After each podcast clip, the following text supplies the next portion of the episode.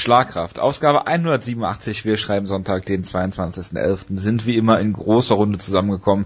Ich habe jede Menge Themen, obwohl wir eigentlich gar nichts haben. Wir reden heute über die UFC von gestern. Wir haben Bellator World Series of Fighting nicht geschaut, reden trotzdem drüber.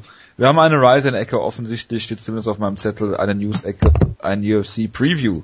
Ich begrüße zu meiner Linken den Jonas. Servus. Und zu meiner Rechten den Wutke. Frühchen John Olaf Einemann. Das sind jetzt wieder Referenzen, die keiner versteht. Dennoch schöne Grüße nach. Wo kommt der her? Norwegen? Norwegen. Ja, hervorragend. Und äh, alles zum Gute zum Geburtstag Daniel Weichel. Hervorragend. Das Weasel hat Geburtstag scheinbar. Und du hast schon wieder Topology offen, das freut mich schon fürs Preview. Mhm. Ich habe noch einen anderen Geburtstag, aber der passt woanders besser hin. Um Gottes Willen. Äh, fangen wir an mit äh, dem Main Event der äh, Mexico Card und zwar Neil Magny gegen Calvin Gastelum. Ähm, hat's glaube ich nicht gesehen. Was? Ich habe von der Main Card eigentlich nichts geschaut. Ich habe nur die Knockouts mir angeschaut. Jonas, du hast es ganz gesehen? Ja. Yep. Ich habe es beim Pfannkuchen machen heute Morgen gesehen. War erstmal ein bisschen angepisst von meinem äh, UFC TV, dessen ähm, Timeline natürlich nicht funktioniert hat, richtig. Und der Ton asynchron war, was natürlich eine super Sache ist, weil ich mir nicht vorstellen kann, dass das irgendwie schwierig sein sollte, das richtig hinzubekommen. Ähm, Neil Magny gegen Kelvin Gastelum und äh, Jonas, du hast den Kampf ganz gesehen, ich habe ihn mit einem Auge und einem Ohr verfolgt. Ähm, das, was ich gesehen habe, ist halt zwei Runden kannst du einem Kämpfer geben, drei dem anderen, haben die Punktrichter ja auch so gemacht. Ähm, hast du es genauso gesehen? Hattest du auch ähm, Magni vorn oder Gastelum oder wie hast du den Kampf überhaupt gesehen? Und ist es ein also Kampf des Jahres? Ja, das, das Nein, obwohl er über fünf Runden ging, war für mich kein Kampf des Jahres, aber es war ein sehr unterhaltsamer Kampf, ich finde also durchaus. Jahres. Also kann man sich, kann man sich gut, nein, aber man kann ihn sich sehr gut angucken. Äh, ich gehe mit den meisten ähm, äh, Media Scores überein, denn wenn man sich die mal anguckt, ja, äh, dann haben wir äh, vier Scorecards für Neil Magny, eben mit 3 zu 2 Runden, ähm, eine einzige für Calvin Gastelum vom Freund der Show Patrick Wyman und sonst äh, gefühlte zehn Leute haben es alle in Draw gescored, wo es vom, höchstwahrscheinlich so sein wird, dass sie eben die vierte Runde mit 10-8 für Kevin Gastelum gegeben haben und äh, da würde ich auch am ehesten noch zu tendieren, aber ich, ich sag mal so, ich hatte jetzt auch kein großes Problem damit, dass Magni gewonnen hat, muss ich sagen. Ich fand das jetzt auch nicht, auch nicht schlimm, ich fand das durchaus verdient. Und äh, ja, also es war auf jeden Fall ein sehr unterhaltsamer Kampf. Es ging ja gerade in der ersten Runde schon sehr, sehr wild los. Ähm, mit äh, einem Ausgang, den ich so nie erwartet hätte, weil ich meine, ich glaube, die wenigsten haben Neil Magny eine Chance eingeräumt. Also klar, jeder hat gesagt, klar, Neil Magny ist gut, ja, natürlich kann jeder irgendwie immer gewinnen, bla bla, aber trotzdem haben ja eigentlich alle Gäste klar vorne gesehen.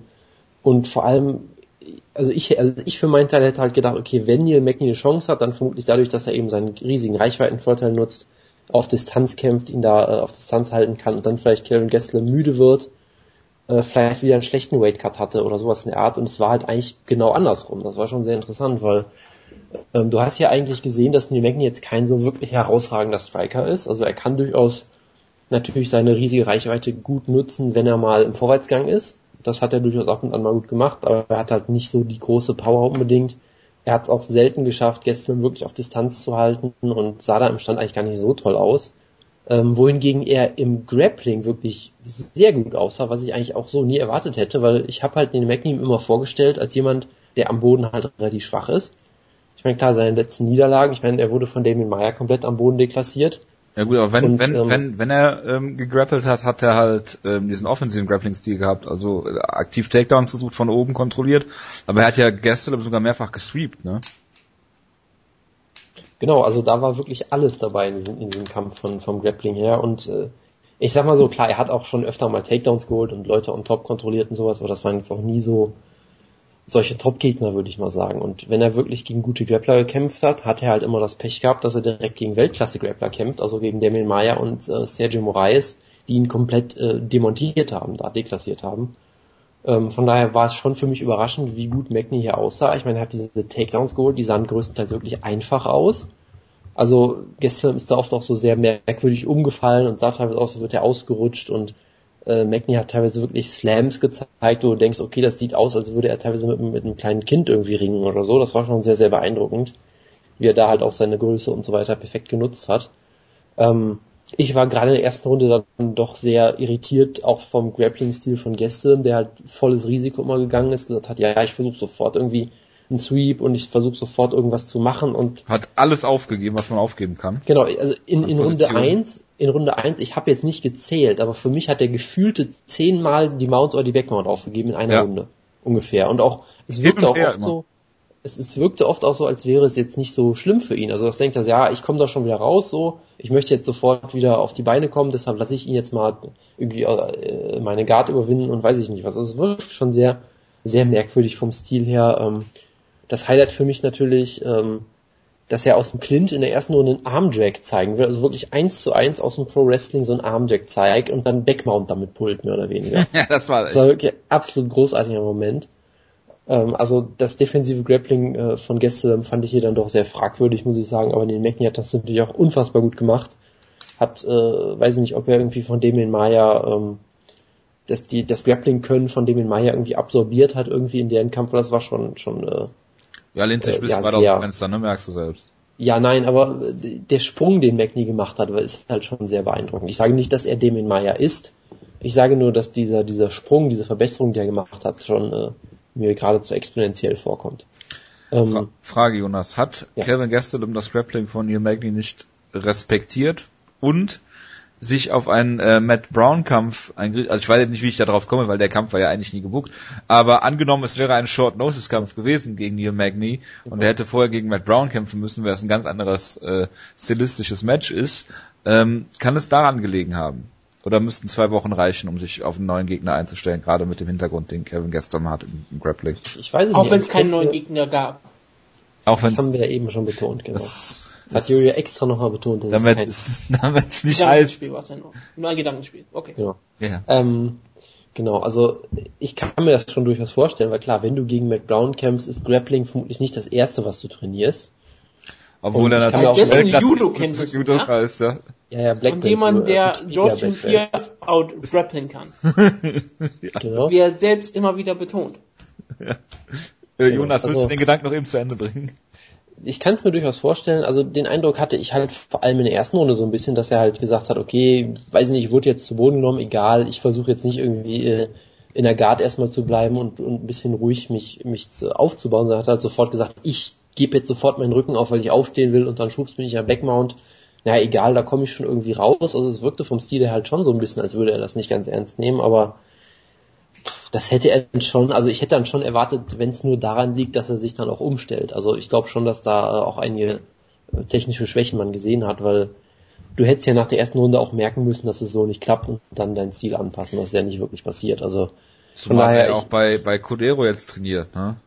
Genau, also ich, ich glaube schon, dass wir doch schon einige Schwächen noch äh, gesehen haben im, im ganzen Stil von, von Gastelum, die er noch äh, wird ausmerzen müssen in der Zukunft. Ähm, was wollte ich noch erwähnen? Genau, die Runde 2 ging eigentlich genauso. Neil Magny hat, glaube ich, am Ende der Runde kurz über einen Twister nachgedacht, was auch großartig war. Das habe ich, ja, genau, äh, da war ein Twister, aber es war noch irgendwas, was, was, was man da raus hätte machen können. Ein Inverted, Inverted Triangle hätte man auch machen können. Genau, ja, also sehr, sehr, sehr unterhaltsames Grappling auf jeden Fall. Ähm, es gab eine großartige Aussage von Brian Stan, die ich nochmal zitieren möchte, ähm, wo er gesagt hat, Neil Magny, in my opinion, is a step up from Matt Brown in the grappling department. Was? ich sagen würde, ja, das kann durchaus sein. Wie kommt er denn darauf? Das ist ja aber sehr ja, aus, ja. Ich, ich, weiß auch nicht, wie er jetzt auf Matt Brown ja. kommt. Weil, ich, ich, bin doch jetzt ja? ernsthaft ein bisschen schockiert. Ich, eigentlich mag ich ja Brian Stan total gerne. Aber vielleicht hat er doch im Krieg einige Schäden erleidet, die ähm, jetzt langsam doch zum Vorschein kommen. Gehirnschäden, vielleicht ein bisschen Trauma das, das ist, das ist tragisch und vielleicht sollte dann mit Brom mal vorbeikommen und ihn ein bisschen gut zureden, weil ich meine, solche, solche Schäden, das ist relativ tragisch, wenn die UFC sowas dann ihm vorführt. Also man kann, ich finde, es ist ein Unfall, wenn man Veteran vorführt und wenn Brian Sandy solche ähm, Probleme hat und solche Aussagen trifft, dann sollte er ganz klar ähm, in Behandlung kommen. Oder bei Ryzen kämpfen. Also, Brian, Brian Stan bei Ryzen, das wäre auch ziemlich geil. Natürlich. Gerade wenn er Gehirnschäden hätte. Wie jeder zweite Ryzen-Kämpfer. Also. Das ist doch Voraussetzung. Äh, machen wir mal weiter. Über die dritte Runde weiß ich ehrlich gesagt gar nicht mehr so viel. Die ist irgendwie bei mir so Ich habe sie auch als Neil Magny Runde irgendwie ähm, abgehakt, aber es gab ja durchaus auch einige Leute, oder zumindest ein paar Leute, die sie eher äh, bei, bei Gästen gesehen war haben. Weißt du da noch irgendwas von der Runde? Die war relativ ausgeglichen. Ich hatte halt okay. den Eindruck, ähm, dass nicht viel passiert ist, aber dieses Momentum sozusagen so ein bisschen Richtung Kevin Gastelum ging, was mich auch gewundert hat. Ich meine, klar, Neil Magny hat äh, äh, diesen Kampf Short Notice angenommen, weil Calvin Gastelum einen mir vorher nicht bekannten Gegner kämpfen, gegen ihn kämpfen sollte, aber das dann noch nicht gemacht hat. Ähm, und Kevin Gastelum hier, der natürlich immer Probleme mit den Weightcuts hat, gerade beim Welterweight, ähm, dann hinten raus stärker geworden ist. Und in der vierten Runde ihn ja klar, klar dominiert hat eigentlich. Das war ja die klarste Runde von allen im Prinzip. Genau, also ich meine, wir, wir können, glaube ich, Cardio Ken Velasquez langsam vergessen. Die hatten wirklich Cardio, Cardio Kelvin, das war Cardio echt, Kelvin, echt beeindruckend. Ja. Ähm, weil was ich halt in der, in der vierten Runde halt auch so ein bisschen äh, schlimm fand, war dieser fehlende Killerinstinkt von Gastelum durchaus, weil er hat ihn zweimal hart zu Boden geschlagen und hat dann mit ihm gegrappelt eine Minute lang jeweils. Cardio Kane. Und, und, und gerade nach dem, gerade nach dem, genau, keine Knockout-Power, genau wie Ken Velasquez, wissen wir alle. Genau. Ähm, ich meine, gerade nach diesem zweiten Knockdown, er schlägt äh, äh, Neil ja wirklich in den ersten 20 Sekunden oder sowas der Runde zu Boden, lässt ihn dann sich im Prinzip erholen für eine Minute. Dann steht Neil Magny auf, wird sofort wieder zu Boden geschlagen und dann liegt halt Gessler wieder auf ihm drauf und versucht irgendwie mit ihm zu grappeln oder so. Also da weiß ich nicht, ob man da halt nicht vielleicht sogar ein Finish hätte erzielen können oder zumindest ein bisschen mehr draus machen können. Aber gut, ähm, und dann ja, hat er die halt die fünfte Runde dann doch nochmal gewonnen. Selbst da fand ich es halt immer noch beeindruckend, dass Neil Magny, der total platt war am Ende, dann am Ende trotzdem noch einen Takedown geschafft hat, war es, glaube ich und dann sogar nochmal irgendwie äh, immer wieder sich sehr schön die Backmount gesichert hat. Also von daher, für mich war das auf jeden Fall ein richtig schöner Kampf, wo auch wirklich, also ich finde es halt immer schwierig, Neil Magny einzuschätzen, weil irgendwie ich hatte das Gefühl, vor dem Kampf gegen Damien Maya habe ich ihn irgendwie überbewertet, weil er dann so komplett deklassiert wurde, was sicherlich auch daran liegt, dass, Neil, äh, dass Damien Maya verdammt gut ist.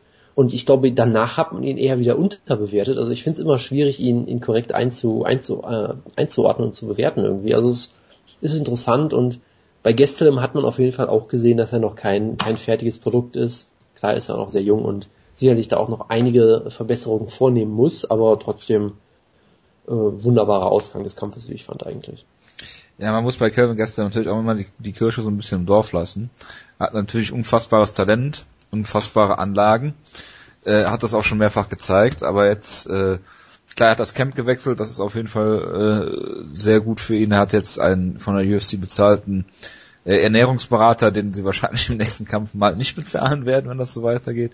Aber er ist erst 24 geworden und ähm, ich denke, da ist noch einiges an Potenzial nach oben äh, bei Kevin Gastelum. Gerade wenn er zum Beispiel jetzt irgendwann mal in ferner Zukunft, ich sag einfach mal, gegen einen Matt Brown kämpft, äh, muss man mal schauen. Wäre ein ziemlich unterhaltsamer Kampf, aber aktuell wäre Kevin Gaston weit unter dem Niveau. Natürlich, weil Matt Brown ist ja äh, Nummer 3 gerankt in den Woodcut ja. Rankings. Er ist ein Contender und auch absolut dort immer im Titel gestehen, während Kevin Gaston es dann wieder aufbauen muss, was ja völlig okay ist. Wie gesagt, er ist 24, hat die Zeit, das auch langsam zu schaffen. Er ist ein sehr gutes Talent. Er, er ist ein Young Man, wie Mark Goldberg sagen würde. Und bei dieser Sache stimmt das sogar. Deswegen, Im Gegensatz zu dem, was Mike Goldberg sagt, stimmt das sogar. Ja, also ich meine, sonst sagt das Mark Goldberg über jeden Menschen, deswegen ist Young Man keine besondere Aussage bei ihm. Aber bei Kevin Gastelum ist es die Wahrheit. Und deswegen, ähm, Kevin Gastelum hat Zeiten gegen den Beckel kann man auch mal verlieren. Klar, und ich meine, Kevin Gastelum hat ja schon so Veteranen wie Rick Story besiegt. Und zwar eindeutig. Und zwar eindeutig. Jonas, hast du noch was zu sagen? Jeder, der sowas in meiner Umfrage ankreuzen dürfte, ist ein Idiot. natürlich. Das weiß jetzt natürlich niemand, wovon du redest. Aber ist egal. Genauso wie bei hier John Olaf Einemo, aber es macht ja gar nichts. Macht nichts. Nee, also ähm, nee, also eigentlich, eigentlich, eigentlich, genau, Foreshadowing. Eigentlich äh, habe ich alles gesagt. Ich war durchaus äh, deutlich äh, mehr, deutlich zufriedener äh, von dem Kampf, als ich mir das im Vorfeld hätte erwartet. Und ist jetzt auch Fight of the Year Contender für dich, Jonas? Ne? Nein, weiterhin oh. nicht. Was ist denn, es sind aber fünf Runden gewesen. Wie gerechtfertigt ja. ist das denn jetzt? Das ist kein Und? Fight of das ist kein Automatismus, mein Lieber. Weil, weil, es hat bei Josh Barnett gegen Roy Nelson angefangen und bis dahin. Ja, das ist, das ist hier wieder diese Legendenbildung. Also der Wutke wird mich da jederzeit unterstützen. Ich stimme dir vollkommen zu. Es ist ein Fünf-Runden-Kampf und bisher war jeder Fünf-Runden-Kampf in diesem Jahr ein Fight of the Year Contender für Jonas. Genau. Gut. Machen wir weiter mit dem Common Event. Ricardo Lamas gegen Diego Sanchez. Äh, Diego Sanchez äh, hat es geschafft, das Gewicht zu machen. Am nächsten Tag äh, hat er 171,2 Pfund gewogen. Also im Prinzip, äh, was wäre das dann? Es wäre Middleweight. Äh, indem er es wäre Middleweight, er könnte aber irgendwie noch zu Welterweight cutten. Nachdem er schon Featherweight gecuttet hat. Natürlich. Ähm, ja, äh, Ricardo Lamas äh, hat hier äh, den Kampf gekämpft, den man sich so vorstellt. Er hat äh, Diego Sanchez mit schönen langen Jabs kontrolliert. Er hat ähm, Leg-Kicks gezeigt. Am Ende waren es, glaube ich, zwölf oder dreizehn, mit denen er immer wieder ähm, das äh, Standbein von äh, Diego Sanchez getroffen hat. Am Ende muss man sagen, vielleicht hätte er ihn damit auch finishen können. Ich meine, Diego Sanchez ist natürlich schwer zu finishen. Ähm, das Einzige, was man Ricardo Lamas so, so ein bisschen neben der Finisher-Qualität vor, vorwerfen kann, ist, dass er es nicht, äh, dass er sich zwei, dreimal hat sweepen lassen von Diego Sanchez, da aber auch rausgekommen ist am, am, am Käfig, hat er sich da nicht in diese Falle locken lassen, weil Diego Sanchez immer mit ihm brawlen wollte, in so sozusagen in diese in diese äh, Gilbert Melendez Falle locken. Er hat nicht geklappt, er hat dann wieder Takedowns geholt, sieht natürlich ein bisschen blöd aus in dem Fall, aber im Endeffekt äh, hat, er, hat er sich da nicht aus der Ruhe bringen lassen äh, Diego Sanchez ist ziemlich durchs, durchs Octagon gehumpelt. Jetzt kommt hier die Robbie Lawler gegen Melvin Manoff ähm, Referenz. Und äh, ja, Diego Sanchez, es, würde mal sagen, es liegt nicht an seinem Gewicht, dass er keine Kämpfe gewinnt. Ich habe gesehen, dass äh, er seinen letzten überzeugenden Sieg im Jahre 2013 hat, äh, 2010 hatte auf UFC 121. Das war die Card mit dem äh, UFC-Debüt von Jake Shields damals gegen Martin Kempman äh, in der Kane Velasquez gegen Brock Lesnar den Champion gewonnen hat, Matt Hamill gegen Tito Ortiz gewonnen hat und äh, sehr illustre Kämpfe da noch auf der Card waren. Bitte Jonas. Gilbert Ivel war im Opener übrigens gegen John Madsen. Ich habe ehrlich gesagt diesen Kampf nicht gesehen, weil ich da so. überhaupt kein Interesse dran hatte. Ich habe wohl gehört, Schade. dass, dass äh, Diego besser aussah als seit Jahren und trotzdem halt klar verloren hat und ja, er sah, Leute, er sah jetzt nicht schlecht aus, also auch nicht vom, mhm. vom Weightcut her irgendwie. Aber es war halt Diego Sanchez Kampf, ne? Also. Ja. Das hat jetzt die große Befürchtung, dass er sich dadurch jetzt bestätigt fühlt und jetzt erst recht äh, wieder angreifen will oder sowas. Natürlich. Dann äh, wird das halt, es, es, es nimmt halt so oder so irgendwie kein gutes Ende, das ist halt einfach vorprogrammiert, befürchte ich. Deshalb wollte ich es mir auch nicht so wirklich angucken. Wäre Diego Sanchez was für Ryzen? Ich weiß nicht. Ich glaube, er ist zu klein für Ryzen. Er müsste dann wieder im Middleweight antreten oder so. er, er, er, er, wäre ein exzellenter Gegner im, im Juli für Kazushi Sakuraba. Natürlich. Ich meine, wir könnten gemeinsam kaputt sein. Ich glaube, Sakuraba hat sogar absolute Chancen, den Kampf zu gewinnen, falls er den Kampf zu Boden bekommt. um Gottes Willen. Jonas, was hältst du denn von äh, Ryzen Diego Sanchez gegen Hideo Tokoro? Äh, das fände ich sehr unfair, wenn hier ein, ein Middleweight gegen einen Featherweight kämpft. Äh, ich glaube, ganz ehrlich, Hideo Tokoro würde gegen Diego Sanchez gewinnen. Ist Hideo Tokoro äh, Middleweight? Nein, die, wir haben doch gerade geklärt, dass Diego Sanchez eigentlich Middleweight ist. Ja, aber Hideo Tokoro ist Bantamweight. Ja, eben, dann ist er halt ein Bantamweight. So, ja, aber das macht nun wirklich nicht einfach keinen Unterschied. Bantamweight, Featherweight, das ist alles eine Gewichtsklasse. Verstehe. Ja. Gut, also ähm, ich, ein Bantam ähm, ist ein Huhn, das ist das hat auch Federn. Gut. Verstehe ich jetzt nicht, aber muss ich auch nicht. Featherweight, Bantamweight. Ja. Federgewicht, Bantamgewicht. Ein Bantam ist ein Huhn. Ja, danke. Falls du es noch nicht wusstest. Nee, du. Und so ein Huhn hat meistens Federn. Außer du isst es, dann hat es meistens keine Federn mehr. Auch Enten können fliegen. Enten können sehr gut fliegen. Sieht man an Frank Mir. Natürlich sieht man das an Frank Mir. Äh, Frank Mir hat Fedor Emelianenko inspiriert, wie man an Fedors aktuellen Bildern sieht. Federn Emelianenko? Federn Emelianenko. Okay. Verstehe. Ich möchte, ich möchte dich teeren und Fedoren. Ja, hervorragend, dass es wieder in so eine Richtung geht. Jonas. Äh, ja? Flyweight. Henry Cejudo hat äh, Jussi Formiga besiegt per Split Decision. Äh, ein äh, Punktrichter hat 29, 28 für Formiga gegeben. Ist mir jetzt schleierhaft, wie das möglich sein soll. Ähm, Sejudo hat ähm, ein bisschen mehr geschlagen. Ende der ersten Runde einen Takedown geholt und sonst ist irgendwie gar nichts passiert. Judo ändert einen ja fast schon so ein bisschen an Holly Holm, wie sie in die UFC gekommen ist und dann mit sehr viel Vorschusslorbeeren. Ähm, hat dann irgendwann einen Title Shot ge gekriegt und dann äh, Ronda Rousey letzte Woche besiegt.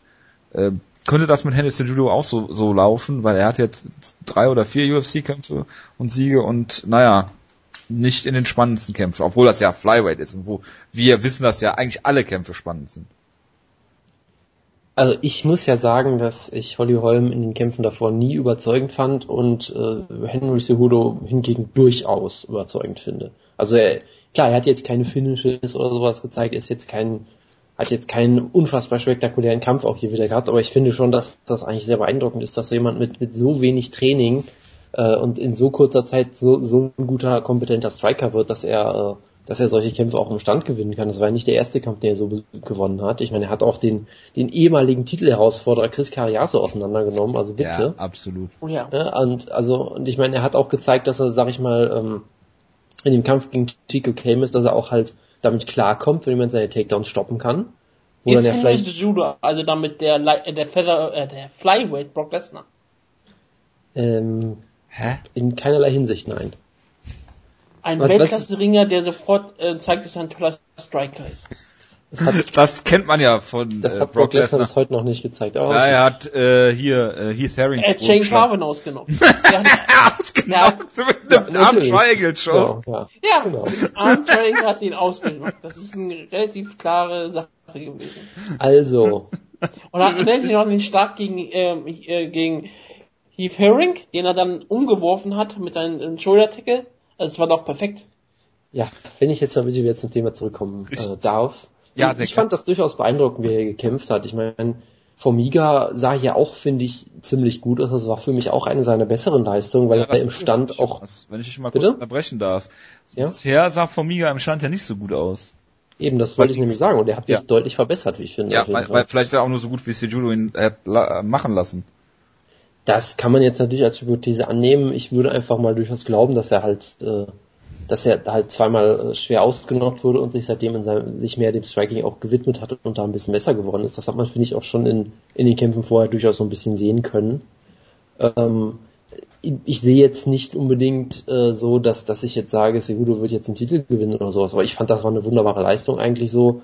Du hast gesehen, dass er unfassbar stark ist, also körperlich kräftig, das ist äh, immer im, immer im Clinch, das wirkte wirklich, als, als würde Formiga versuchen, irgendwie so gegen eine Wand zu ringen oder einfach so, als würde er konnte sich kein Millimeter bewegen. Und ich fand, das war eine durchaus überzeugende Leistung. Ähm, Cejudo hat sich ja scheinbar irgendwie auch noch am Bein verletzt, was ja irgendwie generell so ein so ein Trend bei dieser Show ist. Da habe ich so das Gefühl, da hat sich irgendwie jeder irgendwie am Bein verletzt so. Ähm, Außer Diego Sanchez. Genau, der natürlich nicht, genau, ganz, ganz klar. Ähm, und von daher, also ich, ich war durchaus überzeugt. Ich, ich halte weiter sehr viel von Cejudo und halte das durchaus auch für einen interessanten Kampf gegen Mighty Mouse. Ich glaube, er kommt sicherlich zu früh, aber naja, ist halt ein Weltklasse-Athlet auf jeden Fall, ein super Ringer durchaus ein guter Striker, auch wenn jetzt natürlich noch nicht der beste Striker oder sowas in der Art. Also ich finde das schon, ich finde, es war eine überzeugende Leistung und äh, ich bin mal gespannt, wie es mit ihm weitergeht. Das Problem ist, viele weitere Leute werden sie nicht mehr haben, bevor sie das den Judo äh, korrekt. Wird Jonas, die UFC hat letzte letzte Woche Holly Holm in den Kampf gesteckt, auch unter der Prämisse, man hat die ungeschlagene Boxweltmeisterin, hier hat man jetzt den ungeschlagenen olympischen Ringer, äh, Goldmedaillengewinner, der äh, einzige Kämpfer im, im, im Flyweight in den Rankings, der überhaupt noch keine Niederlage hat. Stellt man ihn jetzt gegen Mighty Mouse? Oder gerade weil Holly Holm äh, Ronda Rousey besiegt hat, macht man es nicht? Oder sagt man, pff, ob Mighty Mouse jetzt Champion ist oder nicht und sind die Flyweights eh egal, äh, also stellen wir Hudo dagegen und äh, wenn er gewinnt, gewinnt er halt ich würde vermutlich sagen, dass sie denken, hey, Moment mal, das hat mit Tolly Holm aus Versehen geklappt, was wir gar nicht wollten. Wir müssen den Kampf sofort bucken, damit Mighty Mouse seinen Titel endlich verliert. Also ich glaube schon, dass sie da durchaus gewisse Hoffnungen an Cejudo haben, die sie in Mighty Mouse in der Form aktuell nicht mehr sehen. Äh, von daher, ich meine, wenn man sich jetzt mal die aktuellen Rankings anguckt, die sind noch nicht geupdatet worden. Da ist Lucia Formiga auf Nummer 3 gerankt und äh, Cejudo auf Nummer 5. Das heißt, er wird jetzt auf Nummer 3 gerankt werden vermutlich. Wird damit Ian McCall vermutlich überspringen. Ähm, und dann hast du vor ihm halt noch Benavides und Dodson, so. Das war's. Das heißt, du musst ihm jetzt eigentlich einen Title-Shot geben, weil es gibt halt einfach niemanden mehr. Es wäre halt, du könntest jetzt halt sagen, okay, wir machen jetzt alles, was wir mit Cejudo aufgebaut haben, machen wir kaputt, indem wir ihn gegen Ray Borg stellen. Aber warum sollten sie das tun? Natürlich. Warum sollten sie es tun? Wer ist denn dieser Ray Borg? Ich kenne den gar nicht. Das, äh, das ist der Tex, Tex Mexican Devil oder auch vielleicht mittlerweile nur noch der Mexican Schlagkraft. Devil, ich weiß es nicht mehr genau. Genau, der be beste, der beste Flyweight aller Zeiten. Ach so. Und du musst eine Sache noch dazu denken bei der Cejudo-Sache und die du heute nicht hast. Cejudo wird vermarktet. Oder soll wenigstens ein Star sein. Holly Holm war das ja nie so wirklich geplant. Holly Holm war geplant als Opfer für Ronda Rousey. Während Cejudo will man ja auf den lateinamerikanischen Markt wieder ja, aber, hört. Aber ver ähm, vermarktet man ihn denn? Wenn man ihm verbietet, mit Aztekenkleidung rauszukommen? Ja, das hat ja mit dem Reebok zu tun. Das ist ja, sowas kannst du ja nicht erlauben. Das würden ja alle nach Aztekenkleidung fragen.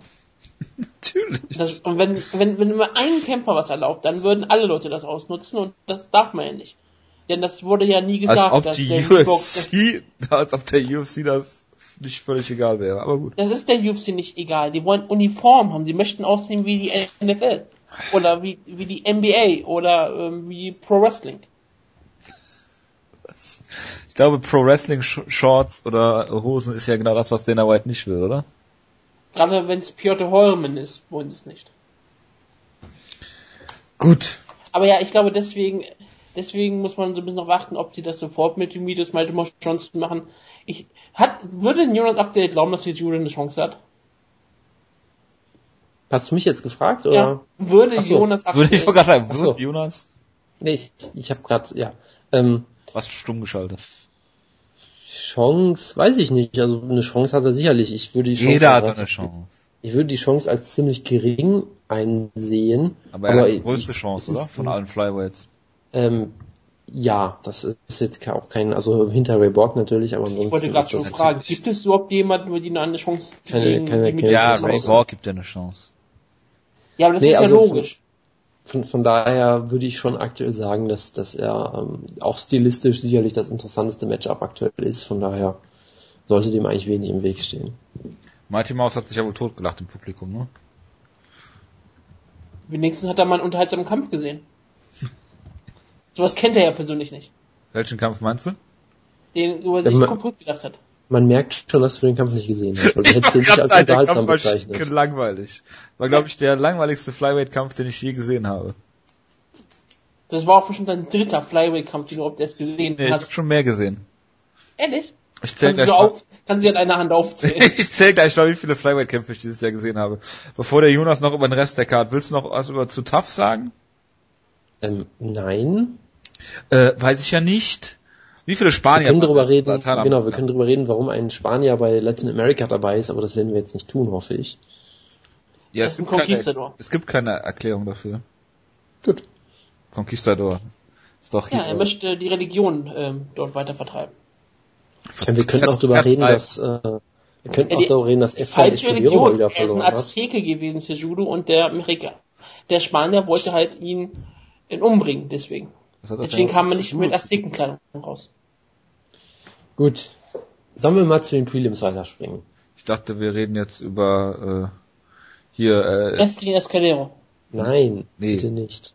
Äh, ja, e- Eric Perez hat Tyler Lapilus besiegt. Genau. Hat das irgendwer geguckt? Nee, du. Ich bloß nicht. Ja, außer, außer mir. Prelims habe ich nicht geguckt. Frank Mir hat das nicht geschaut.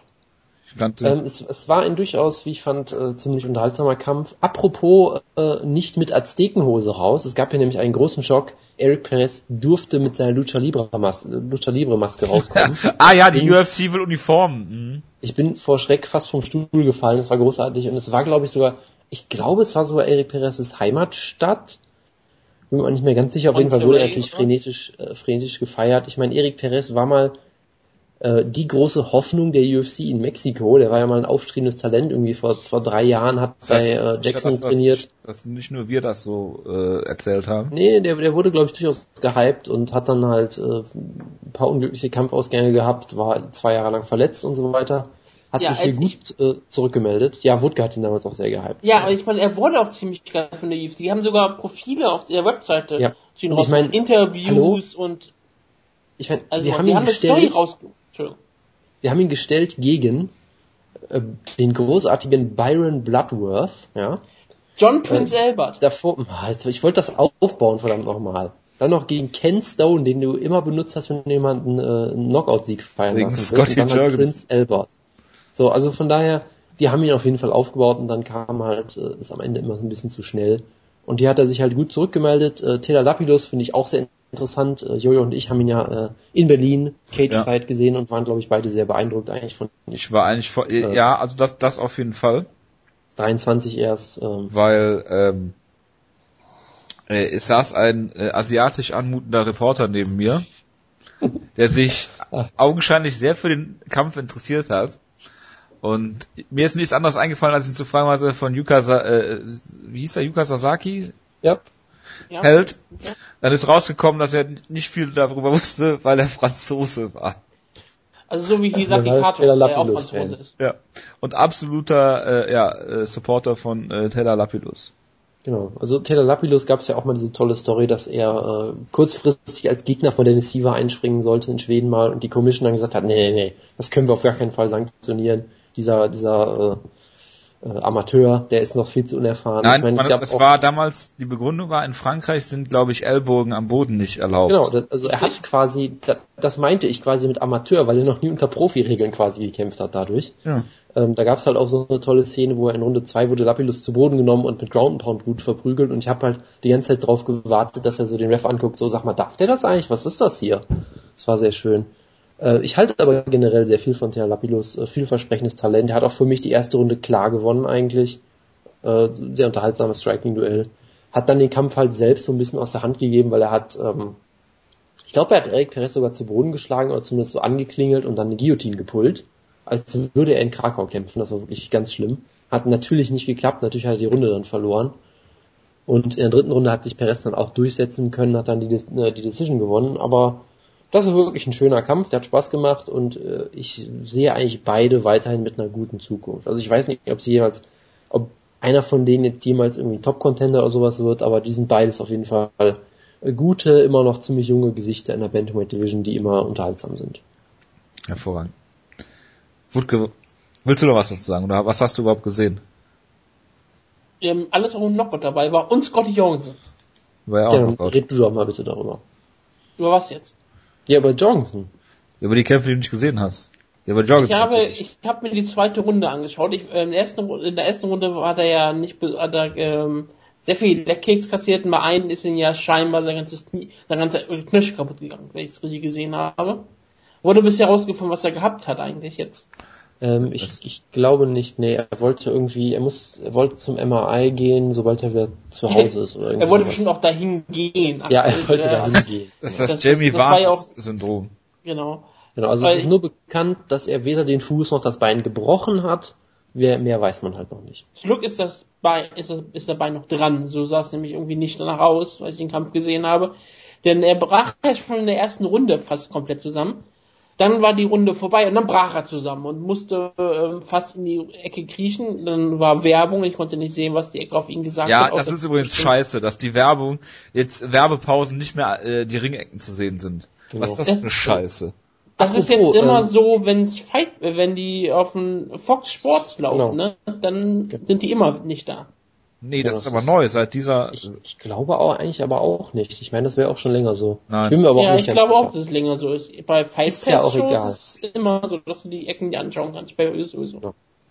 Also, wo du gerade gesagt hast, er hat dann, ist dann mehr oder weniger in die Ringecke ge gekrochen. Das hat er eben nicht gemacht, weil er das nicht mehr konnte. Und dann ist die Ringecke, glaube ich, dann sogar zu ihm gekommen, so wie ich das verstanden habe. Also, ich habe das so oh, verstanden, dass er einfach in der neutralen Ecke stand, einfach die Minute. Und dann einfach der Ref gesagt hat, ja, egal, mach Ist mal. ja kein Problem. Dem Ref genau. war sowieso alles egal, wie man genau. in der Runde also, dann gesehen hat.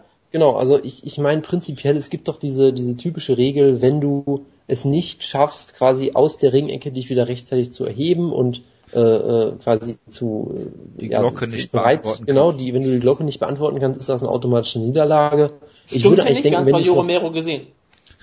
Das sind das, das sind waren andere Umstände. Genau, das sind andere Umstände, hat der Referee halt scheiße gebaut.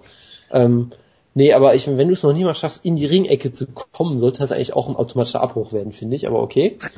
Ähm, ja, und dann, ich meine, die Ringecke will den Kampf natürlich nicht stoppen. Ich meine, Jorgensen will den Kampf auch nicht stoppen. Der hat sich da auch geäußert zu, hat gesagt, bitte stoppt den Kampf nicht.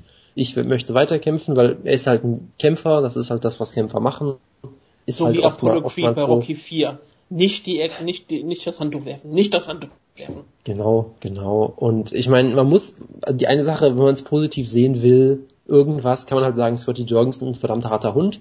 So, er hat es ja wirklich versucht, am, in der zweiten Runde, er konnte nicht stehen, er konnte nicht laufen, er konnte eigentlich nichts machen. Er stand da teilweise auf einem Bein rum und hat sich dann fast schon wieder so ein bisschen erholt äh, wollte dann einen Kick zeigen, dann ist glaube ich nochmal alles explodiert, er ist sofort zusammengebrochen in der Luft, hat getappt, bevor er irgendwie aber auf dem Boden aufgeschlagen ist, so mehr oder weniger. Ja, aber ähm, das ist ähm, doch kein TKO, ich mein, das ist doch eine Submission, oder? Ja, eigentlich, eigentlich schon, ja. Aber, Submission. Naja. Scott Jones hat sich gedacht, wenn ich nur unter Unterarm kämpfen kann, kann ich ohne Bein kämpfen. Hat dann aber festgestellt, dass es nicht so einfach ist. Und ja, sah dann ein bisschen aus wie Zack Gowan. Und das war halt nicht mehr schön mit anzuschauen. Äh, Brian Stan hat glaube ich schon nach 10 Sekunden gesagt, der Kampf muss abgebrochen werden.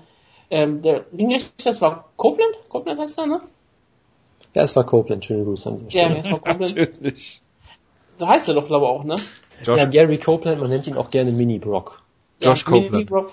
Hat sich das, hat sich das angeschaut, hat gesagt, jo, das sieht doch alles noch ganz gut aus. Er wehrt sich auch alles und hat ihm mehrfach gesagt, ja, hier, ähm, wenn du raus willst, musst du mir nur sagen. Und hat gesagt, ja, dein, dein Gesundheit muss ich ja nicht schützen, das ist ja nicht meine Aufgabe. Du, du musst mir schon sagen, wenn es nicht mehr geht. Und Jones hat dann ja auch, und das hat man ja auch gesehen, als er getappt hat, war der Ringrichter sofort da. Also, als also, Jones rausgeleitet war Alles okay, ja. Also ich bin auch völlig in Ordnung, ich finde find das auch völlig in Ordnung, finde das auch richtig gut. Ich, so, so sollten alle Kämpfe gerefft werden. Also das war halt, der Ringrichter war ein bisschen sadistisch, klar, aber das gehört zu Mixed Martial Arts ja dazu. Frage. Wie viele Flyweight-Kämpfe habe ich dieses Jahr gesehen? Wie viele waren denn Serientitelkämpfe? Keine Ahnung. 27 gab es nicht mal, glaube ich.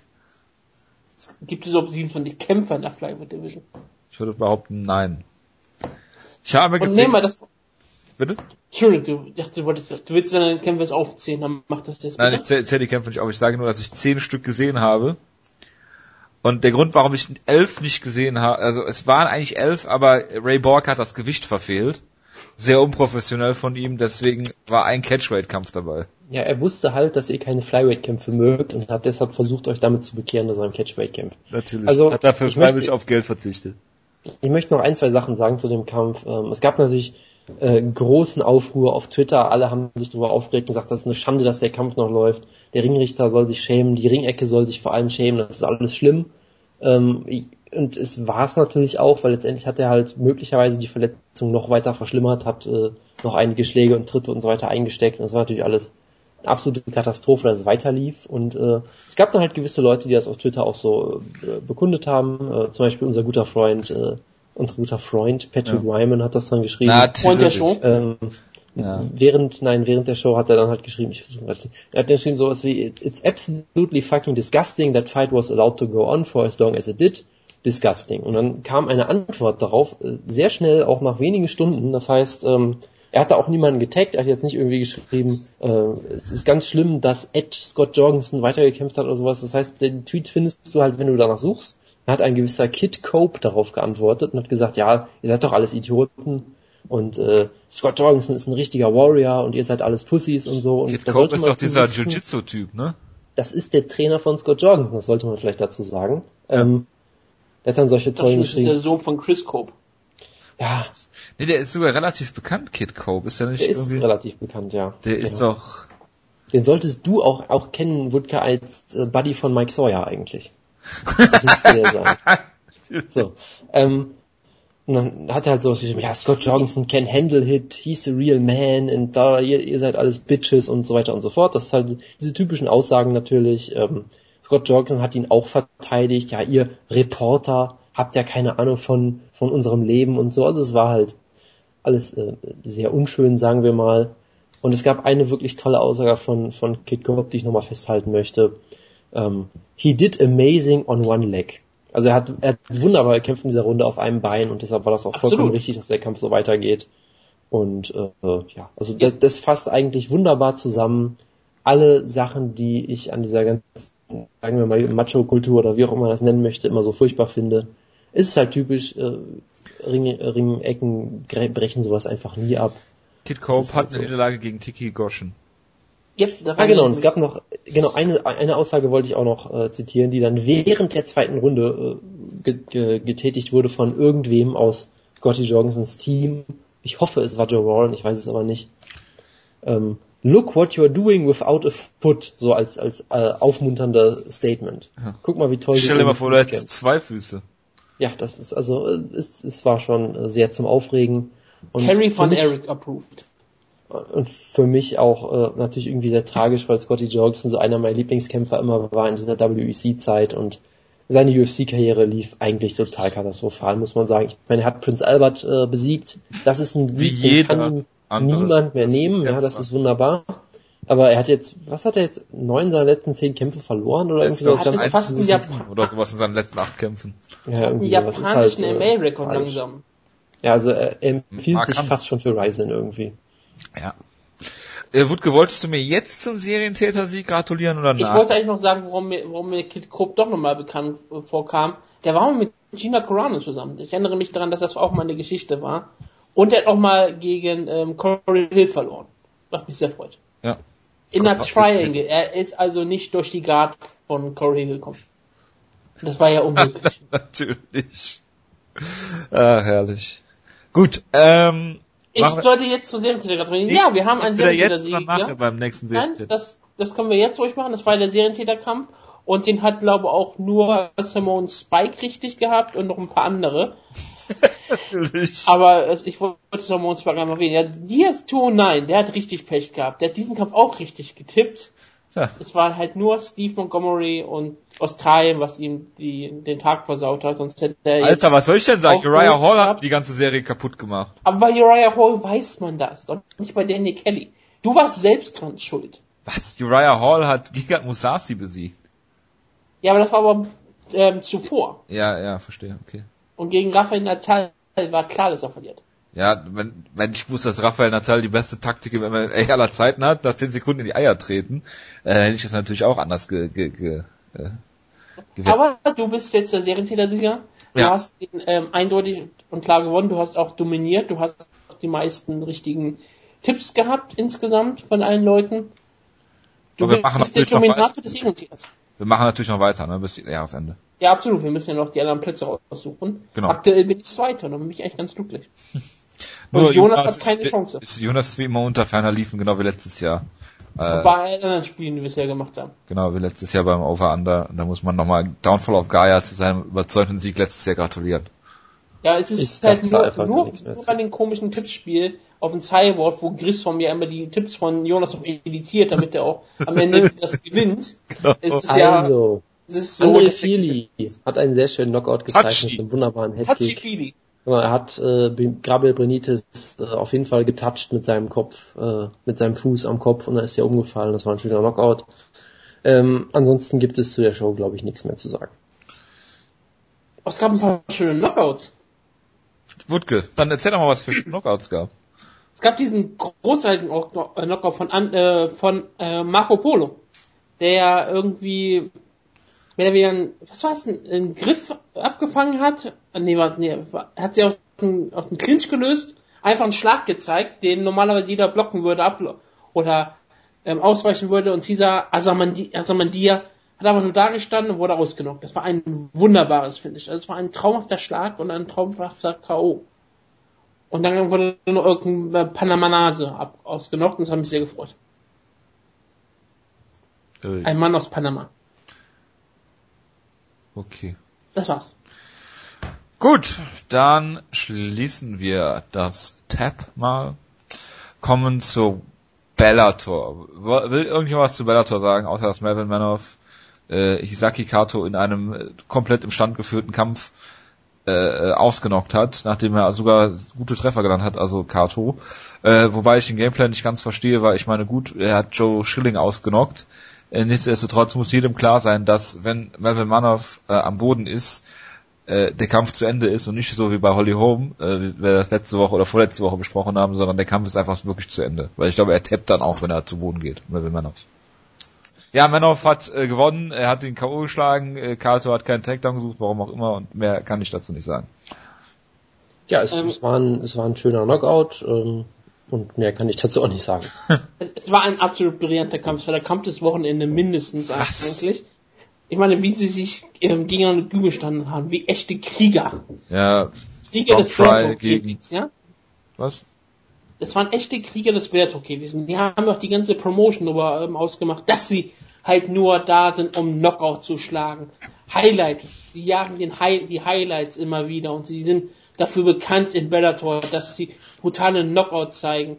Und ich habe keine Ahnung, wie sie eigentlich bisher in Bellator ausgenockt haben, bis auf natürlich das Kato ähm, zu Schilling ausgenockt hat und natürlich hat Entschuldigung, zu Schilling mal Melvin Manoff ausgenockt. Mhm. Deswegen war ja Melvin Manoff hier auch wieder Main Eventer. Und ja, Kato wurde hier richtig stark promotet, er wurde ja auch mit Frankreich in Verbindung gebracht, er ist in Paris geboren. Und das haben sie auch mit den Terroranschlägen in Verbindung gebracht. Das war eine für Bellator tolle Sache. Die konnten das Karte gut, gut promoten und deshalb ist es sehr schön, dass er hier brutal ausgenockt wurde und noch wirklich wunderschön ausgenockt wurde. Melvin Manoff ist dafür bekannt, dass wenn er Leute ausnockt, ist er noch richtig macht und es war auch ein Walk-Off-Knockout. Richtig schöner Markant-Stil. Das war schön zu sehen. Schön zu sehen war auch die, das Highlight-Video von Melvin Manoff, wo sie ganz klar gezeigt haben, wie er Kazushi Sakuraba ähm, zermetzelt hat. Das hat mich schon Jonas sehr gefreut. Natürlich. Weil das war das einzige, sie haben eigentlich nur zwei Highlight-Clips von Melvin Manoff gesagt, wie er irgendjemand in Bellator ausgenockt, ich weiß gar nicht wen, es war Doug Marshall, genau. Ja, Doug Marshall hat er ausgenockt und Kazushi Sakuraba. Die letzten Highlights der Karriere von Melvin Manoff, glaube ich. Haben die die Dream, äh, bei Dream war das, ne, als er, als er markant ausgenockt hat. Haben die da nicht die Rechte für, für Dream? Ich vermute nicht. Und es war ähm, Dynamite, ja. Also ich weiß nicht. Ich, glaube, ich weiß gar nicht, wer daran jetzt die Rechte hat. Der ich gleich nicht mal überhaupt Dream daran die Rechte hat. Ich guck mal. Das war Dynamite. Mhm. Und bei Dream hat er ja Sakuraba ausgenommen, deswegen, das konnte nicht sein. Stimmt, es war Dynamite. Das war Dream gewesen. Ja, doch, Dream. Ja, ungefähr das gleiche, aber es ist halt ja, auch nicht das gleiche. Ja, Dream und K1 hat die, haben den Event veranstaltet. Und ich weiß nicht, ja. wer an jetzt dann die Rechte hält. Das ist so eine. Ja, ist ja auch, ist ja auch egal. Ist auch egal. Rematch bei äh, Ryzen. Ja, da könnte man jetzt das Triple Threat Match machen. Melvin Manoff gegen Joe Schilling vs. Kato. Wer bei diesen ähm, dachte, MMA wer wirklich der Beste ist. Ich dachte Melvin Manoff gegen Mark Hunt. Nein, das wird doch keiner sehen. Wieso? Weil wir hier noch, noch eine Rechnung haben. Melvin Manoff gegen Schilling verloren, Schilling gegen Kato und Kato gegen Manoff. Wir müssen rausfinden, wer davon der Beste ist. Natürlich. Und wenn nicht, was spricht denn gegen Triple, äh, Triple Threat MMA? in Japan, was spricht in Japan dagegen, muss ich mir sagen. Ja, ich, ich habe sonst nichts zu Bellator zu sagen Gut. und zu diesen anderen äh, Ideen erst recht nicht. Ähm, Sowieso Brandon, nicht. Brandon Gertz hat einen geilen Knockout gefeiert mit einem doppelten Haken gegen Derek Campos, der da ziemlich brutal ist. Das ist sogar ein Knockout of the Year Kandidat vielleicht. Schön, schöner K.O äh, Brandon Gertz ist es on a roll, wie man so schon sagt. Und er könnte schon bald ähm, den Titel herausfordern. Ja. Muss ich das jetzt wieder auf die Liste aufnehmen oder was? Nein, du musst nur Sachen das auf die Liste aufnehmen. kannst du gerne auf die Liste aufnehmen. Du nimmst nur Sachen auf die Liste auf, die du auch selbst so äh, äh Ich habe schon ungefähr vier Einträge für Woodkill hier. Ja, dann markier die bitte auch so, damit ich die dann streichen kann. Brandon Willst du mich streichen? Was ist? Nein, es geht ja darum, dass es Jonas Liste ist. Das ist die Liste aller unserer Hörer. Genau. Da wäre ja keine Ich habe ungelogen jetzt äh, auf meiner K.O. des Jahresliste habe ich vier Einträge, die mit für Wutke beginnen. Und wie viele hast du da aufgeschrieben? Ähm, äh, äh, zehn oder so. Ah, gut. Du bist also nicht sehr, verlangst nicht viel. Du bist nicht so elitär wie ich. Aber es gibt, es gab ja noch dieses Wochenende eine, eine viel wichtigere Card eigentlich. Äh, World Series of Fighting, das Lightweight Turnier, äh, mit dem Sieger Brian Foster, wo wir gerade bei Gehirnschäden waren. Das wäre eigentlich eine gute Überleitung zu Ryzen. Äh, machen wir gleich auch. Ähm, Jonas, der Favorit Luis Palomino, den du ja in seinem, äh, mit seinen beiden Superkämpfen gegen Justin Gage so gehypt hast, äh, der hat verloren gegen Brian Foster per TKO. Ähm, konnte, warum konnte sich sein, sein, sein Capoeira-Hintergrund da nicht durchsetzen? Weil du hast ihn ja immer gehypt als unfassbar guten Kämpfer, als den zweitbesten Lightweight, äh, den World Series of Fighting hat, ein äh, durchaus äh, Kämpfer, den man, wenn man nicht reden hört, äh, für UFC-Qualität halten könnte. Äh, was ist denn hier passiert, Jonas? Äh, ich habe den Kampf nicht gesehen, deshalb kann ich dir das nicht sagen, aber äh, ich vermute mal, dass Brian Foster ihn sehr hart geschlagen hat und dann umgefallen ist oder sowas. Ne? Das würde mich nicht wundern, weil Luis Palomino auch, und das sage ich immer wieder, nicht gut ist. Ja, ich weiß, das sagst du immer sehr gerne. Ja, habe ich auch vorher schon gesagt. Und ich, der, es sollte mir recht geben. Wutke, hast du noch irgendwas zu dem Kampf zu sagen? Oder Nein. zu dem, diesem ganzen, äh, weiß ich ja nicht. Ich du? weiß nur, dass Virtual Fighting, als sie das Turnier gebuckt haben, sah das Turnier komplett anders aus, als es dann stattgefunden hat. Es sind ja noch zwei Kämpfer einen Tag vorher aus dem Turnier rausgeflogen, nicht wahr? Darunter ja auch dein Lieblingskämpfer Benny Madrid. Ja, shit happens.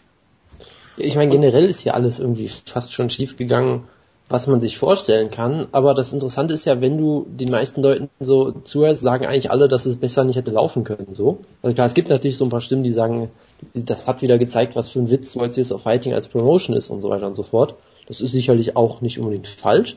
Aber es soll wohl eine, ich habe es jetzt auch wie gesagt nur Highlights gesehen, aber es soll wohl insgesamt eine sehr unterhaltsame Show einfach gewesen sein, weil halt so viel Chaos war. Ähm, ich meine, es gab äh, Islam Mamedov und Mike Ritchie, die in der ersten Runde jeweils gewonnen haben und sich ja natürlich sofort dabei verletzt haben und dann aus dem Turnier raus waren. Kreuzbandriss ähm, und Rippenverletzung. Genau, und äh, nee, oder auf jeden Fall Kreuzbandverletzung. Ich weiß nicht, ob jetzt gerissen ist. Mamedov ähm, Tor his ACL. lacht darüber. Ähm, dann äh, gab's halt diese schöne Storyline mit diesem Joao Seferino, der einfach zwei Gegner hintereinander per Heel-Hook besiegt hat. Einmal per Heel-Hook und einmal per Inverted Heel-Hook wo ja auch schon Brian Foster in der ersten Runde sofort rausgeflogen ist. Äh, was ja auch so ein schönes Gimmick ist, weil so, äh, er, muss ja, irgendjemand muss ja die Lücke füllen, die jetzt äh, Husma Palaris bei World Series of Fighting aufgerissen hat. Das war ein, scheinbar noch eine ganz nette Storyline. Und dann das hat wer auch per Inverted Hilo gewonnen hat, Ed Herman gegen Kyle Noak. Das äh, freut mich sehr für beide Beteiligte. Ähm, und dann hat es halt diesen, diese absurde Sache, dass halt quasi auf einmal dann ähm, äh, ja, Brian Foster wieder im Turnier war, drin war und ich glaube noch irgendjemand, der in der ersten Runde auch schon rausgeflogen ist, ich weiß schon gar nicht mehr jetzt wer. Ähm, äh, und dann äh, ja, ging es halt weiter und äh, wie gesagt, Brian Foster hat dann Luis Palomino ausgenockt, scheinbar in einem äh, sehr unterhaltsamen Kampf wieder mal. Ich habe jemanden, ich habe von irgendjemandem gehört, dass irgendein Kampf bei dieser Show besser gewesen sein soll als die Gaethje gegen Palomino Kämpfe, aber ich weiß nicht welcher. ähm, äh, auf jeden Fall war es, es gab halt sehr viele Finishes, sehr viele unterhaltsame Kämpfe. Jason High hat noch einen wunderschönen Knockout Es gab äh, bis gezeigt. auf den Reserve Bout nur Finishes, oder? Genau. Nee, doch, äh, Mamedov gegen äh, Patino war ja, das war eine, eine Decision und ähm, ja, und dann gab's halt das Finale, Brian Foster gegen äh, Joao Seferino, das Rematch von vor drei Stunden oder zwei Stunden oder irgendwie sowas. Immediate halt Rematch bekommt eine ganz andere Bedeutung. Genau, was halt auch absolut großartig ist und auch da war es wohl wieder ein ganz unterhaltsamer Kampf und ähm, auch da gab es halt wieder die Szene, dass Seferino quasi wieder scheinbar Leglocks versucht hat, aber diesmal hat Brian Foster gesagt, hey, zweimal an einem Abend erwischte mich damit nicht und hat ihn dann ausgenockt. Und von daher, es war offenbar eine sehr unterhaltsame Storyline. Du hast eine, eine nette, sag ich mal, Comeback-Storyline mit Brian Foster aufgebaut. Der Kampf gegen Justin Yates, ich meine, Jojo wird da wieder die Nase drüber rümpfen, aber der Kampf wird absolut äh, verrückt, behaupte ich einfach, und das wird ein unfassbares Slugfest werden. Ähm, ja. Und das ist aktuell das Beste, was World Series Fighting den Fans ja, bieten kann. Ja, ist auch super, wenn du daher, irgendwann mal ähm, Zweikämpfer mit Gehirnschäden hast. Das bist du fast schon bei Ryzen. Ich habe ja auch einen Artikel irgendwie, ich habe nur die Überschrift gelesen, wo Brian Foster irgendwie gesagt hat, er hat jetzt 50.000 Dollar und mehrere Jahre seines Lebens damit verbracht, Leuten zu erklären, dass mit seinem Gehirn äh, alles in Ordnung ist oder so, weil, ja. das, äh, weil er irgendwie das äh, Resultat angezweifelt hat. Es gab auch diesen äh, äh, doch dann sehr bitteren Witz von, ich glaube, äh, Wutges Lieblings-Twitter-Account Fight Ghost müsste es gewesen sein, der gesagt hat, man sollte ähm, für diesen Kampf als Event-Poster nicht einfach Bilder von beiden Kämpfern machen, die irgendwie einen Stairdown machen, sondern einfach so zwei Gehirnscans nebeneinander legen und dann den Namen der beiden drüber. Genau. Also von daher, ähm, ich sag mal so, Leute haben über die Show geredet. So, also es war auf jeden Fall äh, nicht ereignisarm. Und das mehr kannst du, glaube ich, von so einer Show wirklich nicht verlangen. Gut. Gibt's noch was zu sagen? Ich hoffe nicht. Weil dann können wir nämlich direkt weitermachen und über äh, machen wir zuerst Ryzen? Ryzen! Okay, wir machen zuerst Ryzen. Ryzen. Okay, ich habe ich hab direkt eine Frage an dich. Ja, da kannst du Hast du den Ryzen Trailer gesehen? Nein. Kann wir heute raus. Dann äh, schicke ich dir den jetzt. Äh, du kannst den gleich einfach. Mach einfach den, mach einfach den Ton aus und beschreibe, was du siehst on air. Ähm, das ist das, das abgefilmt scheinbar. Radio. Also der wurde scheinbar bei irgendeiner Show gezeigt und wurde dann irgendwie vom Fernseher ab abgefilmt oder irgendwie sowas. Deshalb kannst du die, okay. die Tonqualität ist eh für den Arsch. Ich gucke ihn jetzt auch, also wird die Verbindung gleich zusammenbrechen. Hochgeladen vom Wanderlei Sakuraba, einer der besten, die man sehen kann. Ah, man sieht den Mond, Takada, nackt. Andere Leute nackt, glaube ich auch, gerade. 29.31. Viele Milenko, der ähm, Shinya Aoki Kazushi Sakuraba, ja klar. Gabby Garcia. Tausende liegen. We rise in.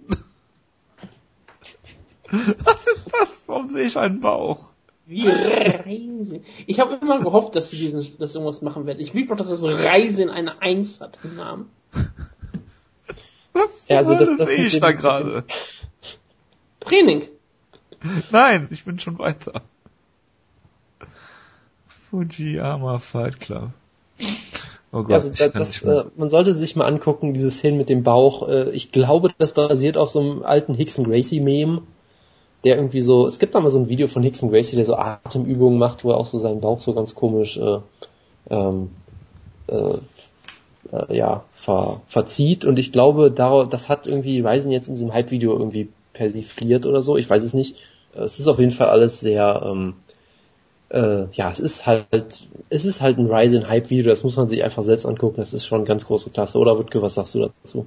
Ich bin ähm, gehypt ohne Ende. Ich bin auch sehr, sehr gehypt auf das Heavyweight Grand Prix, den sie haben, den sie nur voll ähm, pushen, lauter, mit lauter Light Heavyweights. Ich glaube, bisher jeder, der bekannt gegeben wurde, ist eigentlich ein Light Heavyweight, oder?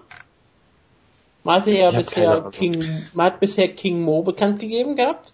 Hat jetzt das Geburtstagskind Mark the Hand of God Beer von Ich habe übrigens gerade fast gedacht, dass du anstatt äh, King Mo Kimo meinst. Okimo Leopoldo und das, aus Deutschland. Das Schlimme ist, es wäre nicht mal auszuschließen, dass das passiert. Aus Deutschland für Deutschland. Kimo Leopoldo. Das wäre ähm, wär auch großartig, ja. Ähm, dann haben wir noch Gojan Reljic. Der ist, hat er nicht irgendwie auch in Deutschland trainiert? Ähm, das weiß ich nicht, aber der ist ja bei KSW. Äh, ja, bei KSW hat er. Und er wurde brutal wurde ja immer, Genau, es wurde ja immer betont, dass ähm, dass Ryzen äh, ganz viele Partnerligen sich sucht, wo die alle ihre bestmöglichen und stärksten Repräsentanten entsenden. Nämlich natürlich in dem Fall Goran Relic, der brutal ausgenockt wurde bei der letzten KSW-Show. ja, ja, Kalidov. Pass auf, das James ähm, Thompson, Kolossos, hallo? Ja, das ist der, das ist der stärkste Mann, den Bellator hat aktuell. natürlich. Ganz kurze Sache. KSW ist die einzige Liga, die bisher explizit gesagt hat, dass sie das nicht tun werden.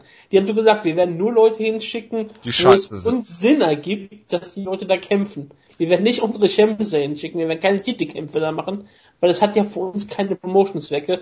Wir werden halt Leute hinschicken, die halt dort ähm, vielleicht eine gute Figur machen können, uns etwas Bekanntheit verschaffen können, aber die uns nicht weiter schaden, wenn sie verlieren. Das hat ja, er ja sogar im Interview mit Ryzen so genau erwähnt. Also es gibt ein Interview ähm, mit, ähm, ist es Lewandowski und äh, Sakagibara, ich bin, bin, mir nicht sicher. Auf jeden Fall haben die beiden mal gesprochen miteinander und es steht irgendwo im Internet, das ist, ein, ist genaue Zitat. Dass er halt gesagt ja, hat, also ja, Champion gibt's auf keinen Fall. Ich, ich kann da auch nur empfehlen, sich mal den Twitter-Account von ähm, vom Nein. Herrn Saki Kabara äh, anzugucken. Nein. Der halt äh, letztens zum Beispiel auch bei einer Zest-Show war heute scheinbar oder gestern oder was auch immer, er war beim K1 World Grand Prix. Also der geht aktuell zu jeder Show scheinbar und versucht irgendwie Leute zu rekrutieren. Ähm, ja, Strigger hat er ja schon, äh, jetzt lass mich da mal kurz, Strigger hat da auch schon ein, ein Movement gestartet, dass er versucht, also Strigger versucht, glaube ich, einen Big Japan Pro Wrestler, der äh, normalerweise Deathmatches workt vor allem, aber auch MMA macht, äh, für Ryzen gebuckt zu kriegen. Ich habe ihn natürlich sofort unterstützt, natürlich. auch von unserem Schlagkraft-Account. Ja, ich kann, kann nur sagen, so. wenn wenn irgendwer von euch Twitter hat, schreibt bitte einen Tweet an äh, an den Herrn Zaki Kabara, wo er fordert, dass dieser Mann gebuckt wird. Wir, wir werden das alles nochmal in die Showbeschreibung packen. Und wenn ihr... Sag doch mal den Namen.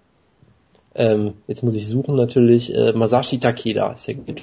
Und wenn ihr, wenn ihr eine Fight Promotion habt oder Fight Promoter seid, wir können auch einen Kontakt zu einem gewissen Mohammed herstellen, der uns heute auf Facebook angeschrieben hat.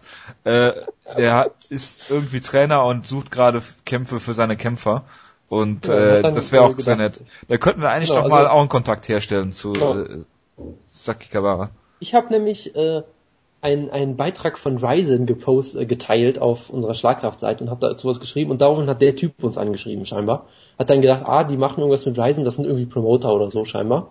Das ist auf jeden Fall alles, ähm, es war ein ereignisreicher Nachmittag. Also ich ja. promote Ryzen, so ist ganz klar. Das Natürlich. Ich glaube, jeden langsam möglich. Ja, es, äh, der letzte Name, der für das Grand Prix bisher noch bekannt gegeben wurde, ist das litauische Ausnahmetalent Theodoras Augstolis der mir übersetzt wurde als Fyodor Oaks, aber ja, ähm, Theodorus Axolis aus, oh Gott, ähm, wer ist die Liga? Äh, Rings Litauen oder was eine Art? King, King of Kings? Ja, ja, Rings Litauen. Das ist, äh, hat eine große Tradition in, hm? in ähm, gerade auch bei Zest. Ähm, Hideo Toko hat gegen sehr viele litauische Kickboxer gekämpft früher. Es hat eine mhm. große Tradition, dass du einfach so random litauische Kickboxer holst für so kleine Wir reden gleich noch über Litauer. Niemand, niemand weiß warum. Genau. Der ähm, baltische Markt ist sehr wichtig für Ryzen. Ja. Genau, aber, aber sie haben ja auch noch ein paar andere Leute angekündigt. Wirklich, sie haben doch auch den Young Ace von Bellator geholt. Kannst du uns zu dem was sagen? Ja, also ich meine, wenn ihr an das Young Ace von Bellator ähm, denkt, dann gibt es immer nur einen Namen, der euch einfallen wird. AJ Matthews. genau. Natürlich. Jojo, wer ist AJ Matthews? Du kennst ich, ihn bestimmt? Ich, nein, ich, ich weiß nur, dass wir diese Woche im Chat drüber geredet haben, wer AJ Matthews ist. Ja. Er hat, er hat 2 und 1 oder was ist der in Bellator? Nee, das glaube 3 und 2 in Bellator und hat glaube ich einen Kampf bei Strike. Hat noch, nee, genau, 4 und 2 in Bellator und dann noch eine Niederlage bei Strike Force. Ja, ist Veteran. Also ist ein Veteran, der aber ein Young Ace ist und weil er nämlich im selben Jahr Geburtstag hat wie ich. Deswegen weiß ich auch nicht genau, dass er noch ein junger Mann ist. Ich Absolut. bin ja nicht alt. Nee, nee, nee. Das ist ganz wichtig. Mhm. Und äh, ja, ich freue mich sehr, dass er äh, bei, bei, äh, bei ähm, Strikeforce jetzt kämpft, Strikeforce jetzt kämpft, bei Ryzen jetzt kämpft. Endlich kämpft er bei Strikeforce. Ja, und wir haben jetzt auch leider eine schlechte Nachricht. Fedormenenkos Gegner ist noch nicht bekannt. ich hoffe ja langsam. Das ist eine gute Nachricht, weil der. Ja, die schlechte Nachricht Moment, ist, wir Moment, Moment, ja, Moment. wir hatten ja gesagt, eine, eine, dass er gegen Kosaka kämpfen wird, aber. Ja. Ich, ich wollte noch eine Sache kurz einschieben. Es wurde ja auch angekündigt, ähm, es wird neben dem Bellator Young Ace auch noch kämpfen Fedors Protégé Anatoly Tokov mit, mit einer stunning 21-1 Bilanz. Da kam, kam dann auch von Accounts, die sich besser auskennen, auch sofort die, das Dementi, der hat absolut nichts mit Fedor zu tun. Absolut nicht Fedors Protégé. Äh, das macht natürlich auch alles noch viel besser. Ja, die Rising-Seite äh, schreibt ganz genau, dass er was mit Fedor zu tun hat. A fighter who Fedor sends in with great confidence.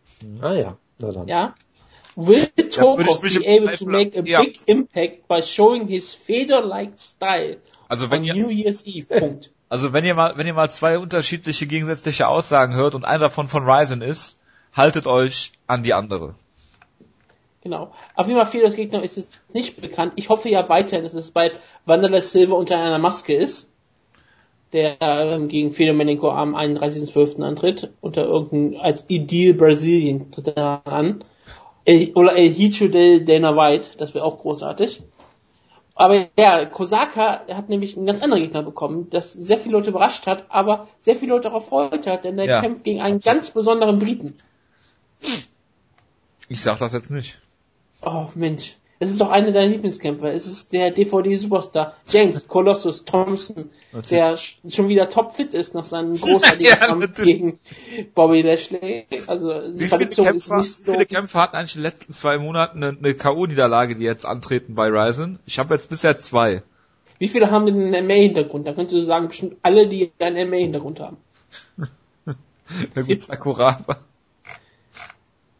Sakurabas Leben ist ein Knockout aktuell.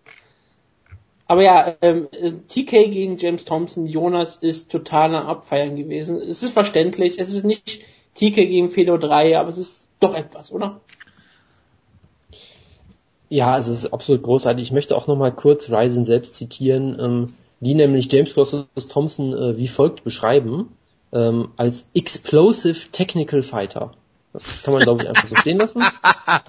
ähm, und ja, es ist alles daran das Große, man sollte diese Pressemitteilung wirklich durchlesen. Es gab auch, auch, auch wie beschrieben wird, ja, TK äh, hat irgendwie neun Jahre Pause gemacht und ist jetzt zurück with many thoughts in his head. Nee, with, with many thoughts in head. Im In-Kopf. Er hat viele Gedanken in Kopf. Ähm, Natürlich. Ob er die nach dem Kampf noch hat, weiß man halt nicht. Ob James Thompson die, die ihm da vielleicht rausprügelt, man wird sehen. Also es ist eine absurde, vollkommen bekloppte Ansätze natürlich, aber es ist genau das, was, äh, was man von Weise halt haben will. Die Rücke von Gong Dash. Äh, ja. Ja, eine, eine weitere Sache, die ich noch gefunden habe, sind äh, die, die Ticketpreise sind scheinbar bekannt geworden für Rising. Ja, Auch das, das habe ich wieder schon. über unseren guten Freund äh, und äh, Primärquelle Strigger herausgefunden. Und ich habe hier jetzt nur einen Screenshot gesehen, ich habe jetzt noch nicht weiter geguckt, aber es scheint so, dass es verschiedene Kategorien gibt. Es gibt natürlich VIP-Tickets und es gibt verschiedene weitere Abstufungen. Und nach allem, was ich sehen kann, äh, kosten aktuell die billigsten Tickets ungefähr 70 Euro pro Nacht. Das sind ja auch noch zwei Shows. Ähm, ist also schon mal recht happig. Da könnte man äh, in Deutschland locker mal zu einer UFC-Show für gehen. Äh, und es gibt natürlich auch die VIP-Tickets, die, äh, wenn ich das richtig sehe, äh, mal locker äh, flockige 100.000 Yen kosten. Das sind ähm, 765 Euro, wenn ich das richtig sehe. Also da, so Ryzen, das äh, lohnt sich auf jeden Fall. Da kriegt man auch viel geboten. Da kann man sich äh, Genau, da kann man sich schon mal dann für 1500 äh, oder 1500 Euro insgesamt für beide Nächte mal so ein VIP-Ticket holen. Kriegt man vielleicht noch eine Fußmassage von äh, Takada oder irgendwie sowas in der Art. Ja, das äh, auf jeden Fall äh, happig, sag ich mal, ne? Wäre Takada gegen Hickson Gracie noch ein Kampf für ähm, Ryzen? Das wäre echt schön. Wie viele Kämpfe bucken sie dann eigentlich noch? Weiß man das? Ich hoffe so 20 an einen Abend. Also es, es gibt es gibt in diesem Statement äh, irgendeine Aussage dazu, ich weiß es aber nicht mehr genau, dass sie äh, sie bucken ja dieses Turnier und dann soll es noch drei drei Ankündigungen noch geben, inklusive einem Japaner oder irgendwie sowas stand glaube ich auf der Webseite. Und natürlich irgendwann vermutlich auch ein Gegner für Fedor. Vielleicht auch nicht, wer weiß. Vielleicht stellen sie noch Fedor gegen Sakuraba, man, ich würde denen alles zutrauen aktuell. Fedor steht am eine Stunde, äh, eine Stunde im Ring und tritt gegen Leute aus dem Publikum an. Dürfen einfach reinkommen und sagen, ich trete gegen Fedor an, wenn ich gewinne, kriege ich 50 Yen. Genau, also ich meine, das ist ja auch eine, eine schöne Neujahrstradition ja, 50 bei. 50 ähm, Yen. Es ist Ryzen. Die haben nicht genug Geld dafür. Ja gut, ich nehme an, dass ich die, dachte, dass die, die zahlen dann 50 Yen dafür, dass sie verkloppt werden. Achso, die zahlen auch noch dafür, dass sie verprügelt werden. Ich weiß gar nicht, ob es über 50 Yen als irgendwo ein, als, als, als Denummerierung gibt, ja. Ich glaube nicht. Ich gucke mal, also ein, das, 50 Yen ist ein Cent. Sind aber auch. Das sind 38 Cent. Hä? Hier steht 1 Cent. Ja, 50 Yen sind äh, bei mir 0,3823 Euro laut Google. Okay. Wie auch immer. Also es ist äh, verschwindend Es hat wenig. ja auch in Japan eine lange Tradition. Ich meine, bei den äh, Inoki Bombardier Shows sind immer Fans in den Ring gekommen, damit Inoki ihnen eine Ohrfeige gibt. Jetzt kommen Fan, Fans einfach an, stellen sich äh, in langen Schlangen an, damit sie nacheinander alle verkloppt werden von Fedor. Das wäre doch eine tolle Tradition für Japan. Alle einen Kevin Randall äh, müssen, müssen alle Kevin Randleman mäßig ihn, ähm, ihn German zublicksen. Kendall Randleman. Und dann steht er auf und schlägt ihn ins Gesicht. Genau, und dann bricht sie in den Arm mit dem Kimura. Also das, das sind alles schöne, schöne Traditionen. Natürlich. Und ich freue mich schon sehr auf unser ausführlichstes Ryzen Preview dann bald. Es ist bald soweit, liebe Leute. Mit Special Guest. Wer könnte das wohl sein? Ja. Ein Primärquest. Ein Primärguest. Was? Ja, ich habe ja, eine, eine, eine, eine, eine Primärquest, genau. Ja. Bin immer noch der Meinung, dass das in diesem falsch, äh, Zusammenhang falsch wieder, äh, egal. Ähm, dann schließen wir die Ryzen-Ecke jetzt endlich und kommen zu wichtigeren Themen, nämlich Edmund Taverdian. Ähm, was? Um Gottes Willen, habe ich gesagt. Ach so. Dragon King. Edmund Taverdian hat ein Gläubiger-Treffen verpasst und zwar ging es da äh, darum, inwie inwiefern er in dieser äh, Glendale Fighting Club oder wie, wie dieses Gym da heißt, wo Ronda Rousey auch trainiert, involviert ist. Er ist ja nicht Eigentümer, man hat diese Eigentümerschaft dann mal gewechselt, als man absehen konnte, dass die Insolvenz bei äh, Edmund Taverdian droht. Äh, er hat zum Beispiel 100.000 Dollar Kreditkartenschulden, das ist jetzt für einen Amerikaner nicht unbedingt äh, viel.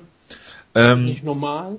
Und äh, Glendale Fight Club hat äh, in, in den Jahren mittlerweile 700.000 US-Dollar Schulden angehäuft und Anlagen im Wert von 3.300 US-Dollar äh, zu, aktuell angegeben. Ähm, als Inventar für ein normales Gym würde ich sagen, sind 3.300 US-Dollar schon ziemlich pessimistisch kalkuliert. Ich nehme an, dass die das sehr optimistisch abgeschrieben haben. Äh, aber naja, wie dem auch sei, es wird am 9. Dezember einen neuen Termin geben für das Gläubiger-Meeting von Edmund Taverdian. Weil er hat, glaube ich, im April sogar schon Insolvenz angemeldet, dann gab es ein Gläubigertreffen, das hat er dann auch genau showed. Ähm, also die Insol diese der Antrag auf Insolvenz wird dann immer abgelehnt, wenn man halt nicht erscheint zu diesem Treffen und das scheinbar naja, ich weiß auch nicht, die Situation ist sehr, sehr undurchsichtig. Ich möchte nochmal letzte Woche korrigieren, da wurde hier erwähnt, dass das mit dem Finanzamt zu tun hat. Nein, äh, Insolvenzverfahren haben nichts mit dem Finanzamt zu tun. Irgendwelche Anmerkungen von euch? Ich habe zu diesem ganzen Thema überhaupt nichts zu sagen. Sehr schade. Ist das schon News-Ecke oder ist das jetzt die Edmund Taverdian-Ecke? Nein, das ist das ist, äh, das, das, ist die neu eingeführte Boulevard-Ecke. Ich habe nämlich jetzt auch gerade was entdeckt, womit ich Jojo noch konfrontieren möchte. Jetzt oder später? Ja, können, können wir gerne machen. Ich habe gerade gesehen, vor wenigen Minuten ein, ja. ein Video wurde released von äh, Ground Pound TV, oh äh, Lieblingsseite. Ja, ähm, mein, Ground Pound TV meine Lieblingsseite. Unsere, unsere geschätzten Kollegen, sie haben nämlich ein, ein Video veröffentlicht, und zwar einen Hype-Trailer ja, also es ist nicht das Video selber, sondern ein Hype-Trailer, wirklich auch so mit dramatischer Musik wie in so einem Kinotrailer. Und das Video ist, ich zitiere, der vierfache Boxweltmeister Felix Sturm und Deutschlands Nummer eins im MMA-Mittelgewicht, Entschuldigung, MMA-Mittelgewicht, Abu Azeta, sprechen über Vincent Feigenbutz. Und morgen kommt dieses Interview raus in ganzer Form. Rainer Gottwald. Jetzt, jetzt gibt's nur einen Hype-Trailer und ich bin schon unfassbar gespannt drauf. Um Gottes Willen. Ich meine, das hat alles, was wir wollen. Ich meine, Vincent Feigenbutz, das zieht mich zu dem Video, äh, Felix Sturm, das zieht dich und äh, Wutke ist bestimmt großer Abo, also fan bestimmt auch. Ja, absolut. Ich bin seine Zielgruppe. Ja. Ich habe auch festgestellt diese Woche, dass äh, am Bonner Wall in Köln äh, Felix Sturm ein, äh, äh, ein Fitnessstudio betreibt. Ich könnte mal die Bücher einsehen und gucken, ob er genauso verschuldet ist wie Edmund Taverdian. Aber gut, lassen wir das. Ähm, machen wir mal weiter mit World Series of Fighting, die, äh, wo wir gerade von Schulden und unsurchsichtigen äh, Geschichten sprechen. Ähm, World Series of Fighting war kurz davor, eine Show absagen zu müssen, weil sie nicht genug äh, Geld zusammengekratzt haben. Es ist eine sehr undurchsichtige Situation, was die Eigentümer äh, angeht. Es ist eine, eine, es gibt eine Eigentümerliste, die Bloody Elbow diese Woche ver veröffentlicht hat. Das ist ein riesig langer Artikel und ähm, was, wir haben es vor drei Wochen schon besprochen, die Liga ist wirklich kurz davor, den Bach runterzugehen. Und da muss man wirklich mal abwarten und Jonas freut sich schon auf das, äh, äh, Justin Gaethje in der UFC. Würde er denn in die UFC wechseln, ist ja so eine andere Frage. Ich erwarte eher, dass Justin Gaethje zu Bellator geht. Ich dachte zu Ryzen. Nee, nee, zu Bellator passt er eigentlich viel besser hin. Da Gut. könnte er Titel gewinnen und er könnte weiterhin so spektakulär kämpfen, wie er halt kämpft. Wer ist denn Lightweight Champ? Äh, Will Brooks, ne? Will, nee, warte. Lightweight Champ? Ist Will Brooks nicht Lightweight Champ? Hat er den verteidigt? Ja, hat er, ich, hat er gewonnen? Jonas ist gerade auf Stumm, deswegen kann er gerade nicht teilnehmen. Aber ich glaube, äh, Will Brooks ist Correct. Lightweight Champ. Ja, ja ich, äh, Was ist der. Ich habe auch die ganze Zeit laut bestätigt, dass es so ist und habe mich gewundert, dass wieder keiner auf mich schaut. Natürlich. Deswegen erwähne ich das ja auch immer, dass du. Wahrscheinlich. Ich, ich, ich hab, ja, stimmt. Ich habe irgendwie an, an Dennis Strauss gedacht, der ist ja Featherweight. Ja. Deswegen war ich auch einmal so, hä? Die sind, ja. So, Apropos Featherweight. Schlimm. Neueste Addition der Featherweight Division in Zukunft wird sein Dre the Bully Maynard. Bekannt Wie? aus Film, Funk und Fernsehen aus seinem spektakulären Kampf gegen Clay Guida. Wir haben es immer letzte Überzeugung von Gray Maynard. Wir haben es immer gefordert, Gray Maynard gehört schon seit Ewigkeiten ins Featherweight. Natürlich. Weight Cutting kann ihm nur gut tun. Und ich glaube, er könnte dort eine neue Trilogie mit Frankie Edgar anfangen. Natürlich. Ich überlege gerade, wann war denn der letzte überzeugende Sieg von Gray Maynard? Also Clay Guida kann es ja nicht sein. Kenny Florian, UFC 118. Das ist ja noch länger her als der letzte überzeugende Sieg von Diego Sanchez. Vielleicht die, das wäre doch ein Kampf. Diego Sanchez gegen Gray Maynard. Im Featherweight? Ja. Ja, warum denn nicht? Ja klar, absolut. Die beiden können sich dann einen Kampf bis aufs Blut geben. Das war damals Frankie Edgar gegen BJ Penn 2, Randy Couture gegen James Tony, Damian Meyer gegen Mario Mirinda, Nate Diaz gegen Marcus Davis. Hervorragende Card. Gabe Rüdiger gegen Joe Lawson. Marcus Davis, der Rich Nick Conor McGregor. Nick Lenz gegen Andrew Winner. Ah, herrlich. Ich liebe es. Aber ja, äh, Gray Maynard gehört ins Featherweight, das ist, glaube ich, allen ja, Leuten klar. Es lag, es lag in letzter Zeit einfach daran, dass er das Gewicht damals zu leicht war. Das ist das ganz klare Problem gewesen und wenn er ins Featherweight geht, wird er auch wieder dominieren, wie früher auch. Natürlich. Absolut. Ähm, Solange auch wieder zum Friseur geht, alles wäre gut. Genau. Äh, Dana White denkt, dass äh, GSP nicht zurückkehren wird. Was mir sehr viel Hoffnung macht, dass er zurückkehren wird. Ähm, GSP fängt jetzt scheinbar irgendwie ein, Tra äh, ein Trainingscamp an, ganz normal, wie er es auch für einen Kampf tun würde und wird dann versuchen festzustellen oder zu evaluieren, ob das denn mit dem Kämpfen nochmal was wird. Jonas will das ja nicht, aber wir sind ja auch nicht einer Meinung mit dem Jonas, ich würde das sehr begrüßen. Nicht unbedingt letztendlich, letztendlich muss GSP das selbst wissen und er muss die Entscheidung treffen, die er machen will. Ich kann ihm das ja nicht abnehmen. Also ich fand halt, dass es, dass es äh, ich fand halt, dass es sehr schön war, dass jemand, sag ich mal, on top seine Karriere beendet, aber letztendlich ist es seine Entscheidung. Ich fand das halt sehr komisch. Ich meine, GSP hat halt im Prinzip gesagt, so wie ich das verstanden habe, wollte er quasi so ein, so ein sechs Wochen Minicamp erstmal machen, um quasi zu gucken, ob er es, ob er es noch in sich hat und ob er es noch will und sowas in der Art. Und man würde ja eigentlich denken, dass jetzt sein Promoter ihn dabei unterstützt und sagt, hey, gute Sache, weil ich meine, er kann mit GSP Geld verdienen. Und stattdessen hat er halt sowas gesagt wie von wegen, ja, wenn der überhaupt so ein Camp braucht, um herauszufinden, ob er es noch will, dann will er es eh nicht oder so, hat ihn also so, so irgendwie unter den Bus geschmissen. Ja, Dana schmeißt aber halt, GSP die ganze Zeit schon unter den Bus. Ja, aber man sollte sich halt eigentlich denken, hey, du kannst mit dem Geld verdienen, wenn er zurückkommt, ja. also sei doch einfach nett zu ihm, aber... Das verstehe aber da muss er ja echte halt Drogentests halt machen und Reebok und alles sowas. Ist halt das immer ist so ein bisschen problematisch. Verstehe. Aber als, als Fan würde ich natürlich sagen, ich möchte natürlich nochmal George St. Pierre kämpfen sehen. Und es kommt ja auch sein, ist natürlich schön, wenn ihr auch mal seine Karriere auf einem Höhepunkt beendet. Das ist alles klar, aber ich möchte auch sehen, wie solche Kämpfer einfach in ihrem Alter weiterkämpfen. Ich, ich möchte später mal GSP gegen Royce Gracie sehen. Natürlich.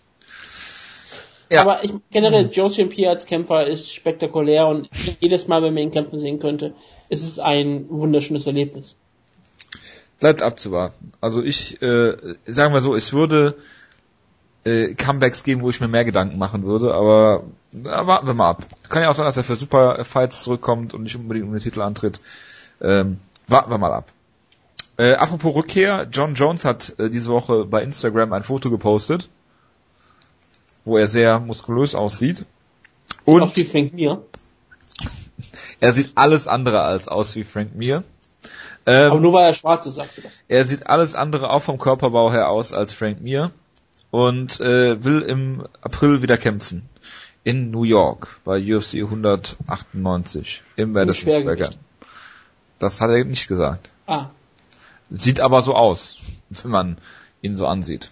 Also so wie ich das, so wie ich das gelesen habe, hat er auch ein Statement äh, gegeben, wo er gesagt hat, er wiegt irgendwie 225 Pfund oder sowas und kann locker das Gewicht schaffen. Also dass er quasi äh, nicht unbedingt jetzt wahnsinnig an Gewicht insgesamt zugelegt hat, sondern halt eher äh, bisschen, bisschen Muskelmasse noch aufgebaut hat, genau, mehr, mehr definiert ist. Also das ist zumindest das Letzte, was ich dazu gehört habe. Der hat den Tweet ja bestimmt auch wieder direkt gelöscht und äh, wahrscheinlich. Von daher weiß man halt alles nicht so genau. Natürlich. Gut, dann ähm, kommen wir, bevor wir zur Kampfankündigung kommen und in meiner letzten großen News, äh, Thomas Almeida will gegen äh, Uriah Faber kämpfen. Kommt das zu früh, Jonas? Ähm, naja, also ich, ich sag mal so, es ist halt, also wer, wer ist sonst noch da im Bantamweight, ne? Michael also, McDonald. Halt, ja, nee, der, also wirklich, nee. Also komm, also der ich finde, das, das so. macht Sinn, weil Thomas Almeida ist, Thomas, ja, trotzdem, aber Thomas Almeida ist verdammt gut und über Faber ist immer noch vermarktbar. Und natürlich möchtest du dann gegen so jemanden kämpfen. Du möchtest natürlich im Idealfall dass also- Uriah also, Faber ihn drei Runden lang zu Boden nimmt. Oder fünf Runden lang. Kampf des, äh, Kampf des Jahres, Jonas. Das macht Uriah Faber nicht. Uriah Faber ist ein Company Man, der wird schon wissen, was ich meine. Also. Natürlich.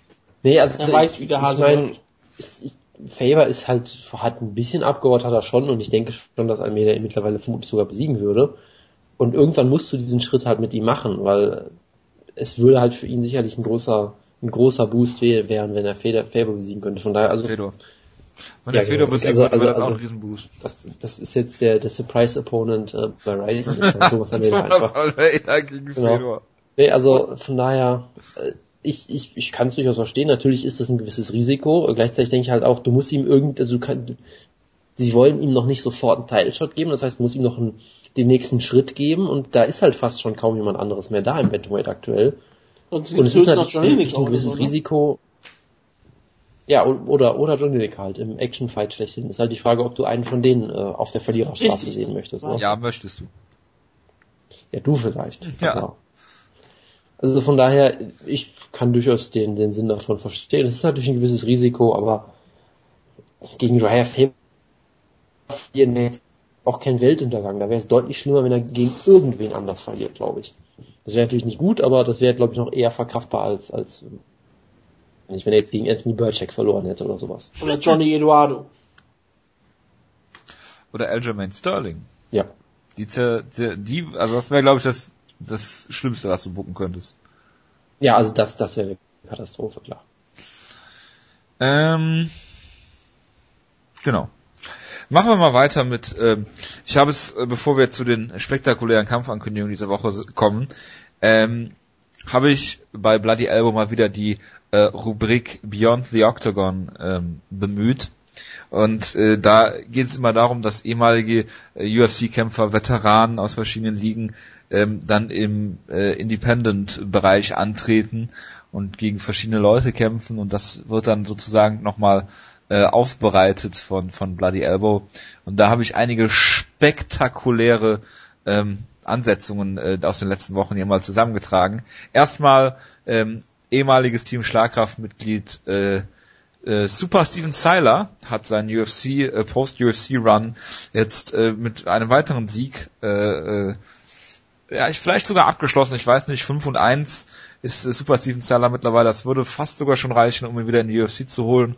Äh, bleibt mal abzuwarten, was da ist und äh, gerade der Wutke, glaube ich, würde sich da sehr darüber freuen, äh, Super Steven Seiler wieder in der UFC zu haben. Ja. Also Super Steven Seiler ist einer der besten Kämpfer, die es in der Division jemals gab und ich würde ihn gerne wieder in der UFC sehen. Hervorragend. Dann äh, Jonas Lieblingskämpfer und absolut gefürchteter äh, Featherweight-Herausforderer Sean Soriano, der 0 und 3 in der UFC ist, äh, von seinem Trainer Henry Hoof damals als bester Striker aller Zeiten gelobt, gerade vor seinem Kampf gegen äh, Crusher Kawajiri, oder Jonas sich schon fast eingenässt hat vor Angst, weil äh, da war, glaube ich, irgendwas hm. mit, äh, naja, lassen wir das. Ja, Sean Soriano hat es geschafft, äh, einen Kampf zu gewinnen, Jonas. Ja, und zwar sehr spektakulär, auch noch mit einem wunderbaren Knockout. Das müsste der Kampf gewesen sein, oder? Ich habe keine Ahnung. Gut, also er hat auf jeden Fall letztens einen Kampf per spektakulärem Knockout gewonnen, das weiß ich wohl. Das, ich würde gerne ja, wissen, wie es in der UFC schlagen würde. Ja, schlecht. Ja, würde mich auch sehr interessieren. Also es ist ein großes Talent auf jeden Fall. natürlich, natürlich. Apropos großes Talent, Jeremy Horn hat gekämpft und zwar gegen einen Bellator und Pride Veteranen, äh, seines Zeichens litauischer Kickboxer Egidius äh, Valavisius und hat per Legkick TKO verloren. Wer, Jeremy Horn? Ja. Ah, das habe ich echt nicht so ganz verstanden. Aber das klingt sehr gut. Ich freue mich, dass Jeremy Horn immer noch kämpft. Er ist ein weißt, Young Man. Weißt du, wer noch bei Ryzen fehlt? Ganz ehrlich, fällt mir gerade so ganz spontan ein. Chelson? Nein, nein. Jens Pulver. Wo ist Jens Pulver? Horizon. Ich übergehe das jetzt und mache weiter mit einer äh, mit einem Kämpfer, der wahrscheinlich auch ähm, sehr gut zu Ryzen passen würde.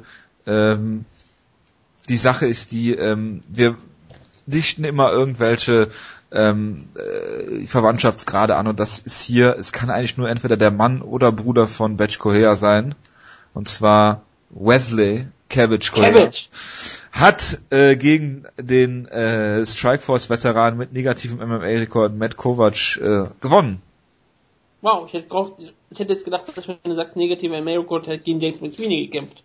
Nein, hat der, der hat, der hat doch keinen negativen. James McSweeney hat mittlerweile einen positiven MMA-Rekord, oder? Wenn du das sagst. Da bin ich mir ziemlich sicher. Du bist der offizielle James McSweeney-Beauftragte dieser Sendung. Hauptsache, wenn ich bei Google James eingebe, kriege ich direkt McSweeney als Ergänzungsvorschlag. 13. Das sollte dir zu denken geben. Er ist, er ist 15 und 13, James McSweeney. Von ich daher, entschuldige mich, das ist fast so gut wie Scotty Jorgensen. Von daher, äh, alles gut. Ja. Stimmt, er hat ja bei KSW gewonnen. Äh, ja. Roger Gracie, TKO, Frontkick and Punches. Ja, ähm, Genau. Jonas, was sagst du denn dazu, dass Cabbage äh, Wesley Correa, der Bruder von Batch Correa, nach acht Jahren mal wieder einen MMA-Sieg äh, gefeiert hat? Ja, das freut mich natürlich sehr. Ich meine, er hat jetzt auch gemerkt, okay, mit Ryzen ist jetzt ein neuer Player auf dem Horizont, da muss ich mich jetzt mal wieder anstrengen und mal positionieren. Genau, er musste sich da positionieren und hat er scheinbar erfolgreich gemacht. Das äh, freut mich sehr. Ich meine, Fedor sucht immer noch einen Gegner, ne? Von daher, man weiß nie. Oh, Gottes Willen. Cabbage äh, Korea gegen äh, äh, Fedor wäre ein äh, hervorragender Kampf. Cabbage Korea. Mit äh, dem guten äh, Tank Abbott wahrscheinlich irgendwie als Reserve Opponent oder sowas. Gut, kommen wir mal zu Kämpfen, die wirklich angesetzt wurden äh, letzte Woche und da habe ich mir nur zwei Stück notiert. Einmal im April, falls es World Series of Fighting dann noch gibt, Jake Shields gegen äh, John Fitch und der zweite Kampf, äh, Jonas hat sich sehr gefreut diese Woche, Dennis Bermudas gegen Maximo Blanco. Ja, also ich meine, es ist beides großartig. Auch zur einen Seite hat sich World Series of Fighting gedacht, okay, wir müssen Fitch gegen Okami irgendwie noch toppen, als so ein Kampf, den irgendwie Hardcore-Fans hassen und gleichzeitig lieben. Und das haben sie jetzt wunderbar gemacht. Und Maximo Blanco ist immer super. Ich äh, gehe natürlich äh, ganz klar davon aus, dass er hier mit ähm, äh, womit ja, gewinnt er denn diesmal? Also ich hoffe wenigstens, dass diesmal wieder nicht, nicht wieder eine, eine Stoppage gibt wie in seinem letzten Kampf. Da wurde Maxim Blanc ja die Chance genommen, einen Foul zu begehen, was ich sehr frech fand, weil der Ref einfach sofort abgebrochen hat. Ähm, deshalb, ich tippe diesmal, ähm, äh, dass äh, Maximo Blanco zu Boden genommen wird und dann sein Gegner die Augen aus, äh, ausstechen wird. Und dann wird er deswegen disqualifiziert. Da freue ich mich sehr drauf. Da freuen wir uns alle drauf. Absolut, ja. Oder Wutke? Ich bin um 4.30 Uhr aufgewacht und habe euch davor, davon berichtet, als ich von dem Kampf gelesen habe. Und ich freue mich sehr auf den Kampf. Das äh, tun wir alle. Gut. Dann schließen wir die News-Ecke und kommen zu einer Einkampf-Card. Äh, nächste, äh, nächste Woche in äh, Südkorea. Nein, zwei Kampfcard. Wer ist denn der zweite Kampf? Hamdallah Silva. Äh, das ist, das ist ähm, John Calwood Sloppy Seconds kämpfen gegeneinander. Andrea Silva und Courtney Casey Sanchez. Darauf freue ich mich sehr. Elf Kämpfe, Wutke. Elf Kämpfe, ja. Ich habe sogar auch schon alles vorbereitet. Und weil du der Sieger bist, darfst du nie wieder Stopp sagen. Deshalb muss Jonas Stopp sagen. Ja, das, da kann ich sehr gut mit leben. Jonas ist wahrscheinlich gerade stumm geschaltet. Äh, Stopp. Nummer zwei, das ist also dann der Co-Main Event. Nee, warte, ich, Technology. Nein. dann ist es ähm, Freddy Serrano, Serrano gegen Suki Yao. Oh, Leute, oder, oder wollen okay, okay, okay, wir machen den Co-Main Event. Don Kim gegen Dominic Waters. Wie wir machen? Moment, Moment, welcher Don, Moment, welcher Don Jung Kim ist es jetzt? Ich Don Jung Kim ganz... halt. Ja, aber welcher? Stangan, Maestro. Ach so, verstehe. Dabei ist Freddy Serrano äh, äh, bei olympischer äh, Teilnehmer im äh, Freistilring bis 55 Kilo gewesen. Also wenn du diesen Kampf unbedingt machen willst, dann können wir es auch gerne tun. Nein, wir machen den Common Event.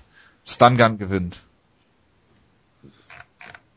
Okay, da stimme ich zu. Gegen Dominic Waters wird es natürlich ziemlich hart. Es ist die Nummer 207 im Welterweight, weltweit. Und der kämpft gegen die Nummer 8. Das kämpft die ein ähm, fairer Kampf, den jede Kommission in Europa zulassen würde. Deswegen so. sage ich, Don Jung Kim gewinnt hier per Flying Inverted Knee. Was ist denn ein Inverted Knee? Das wirst du ja sehen. gewinnt der per Kniekehle oder was? Ja, natürlich. Er dreht, er dreht sich ja noch in der Luft.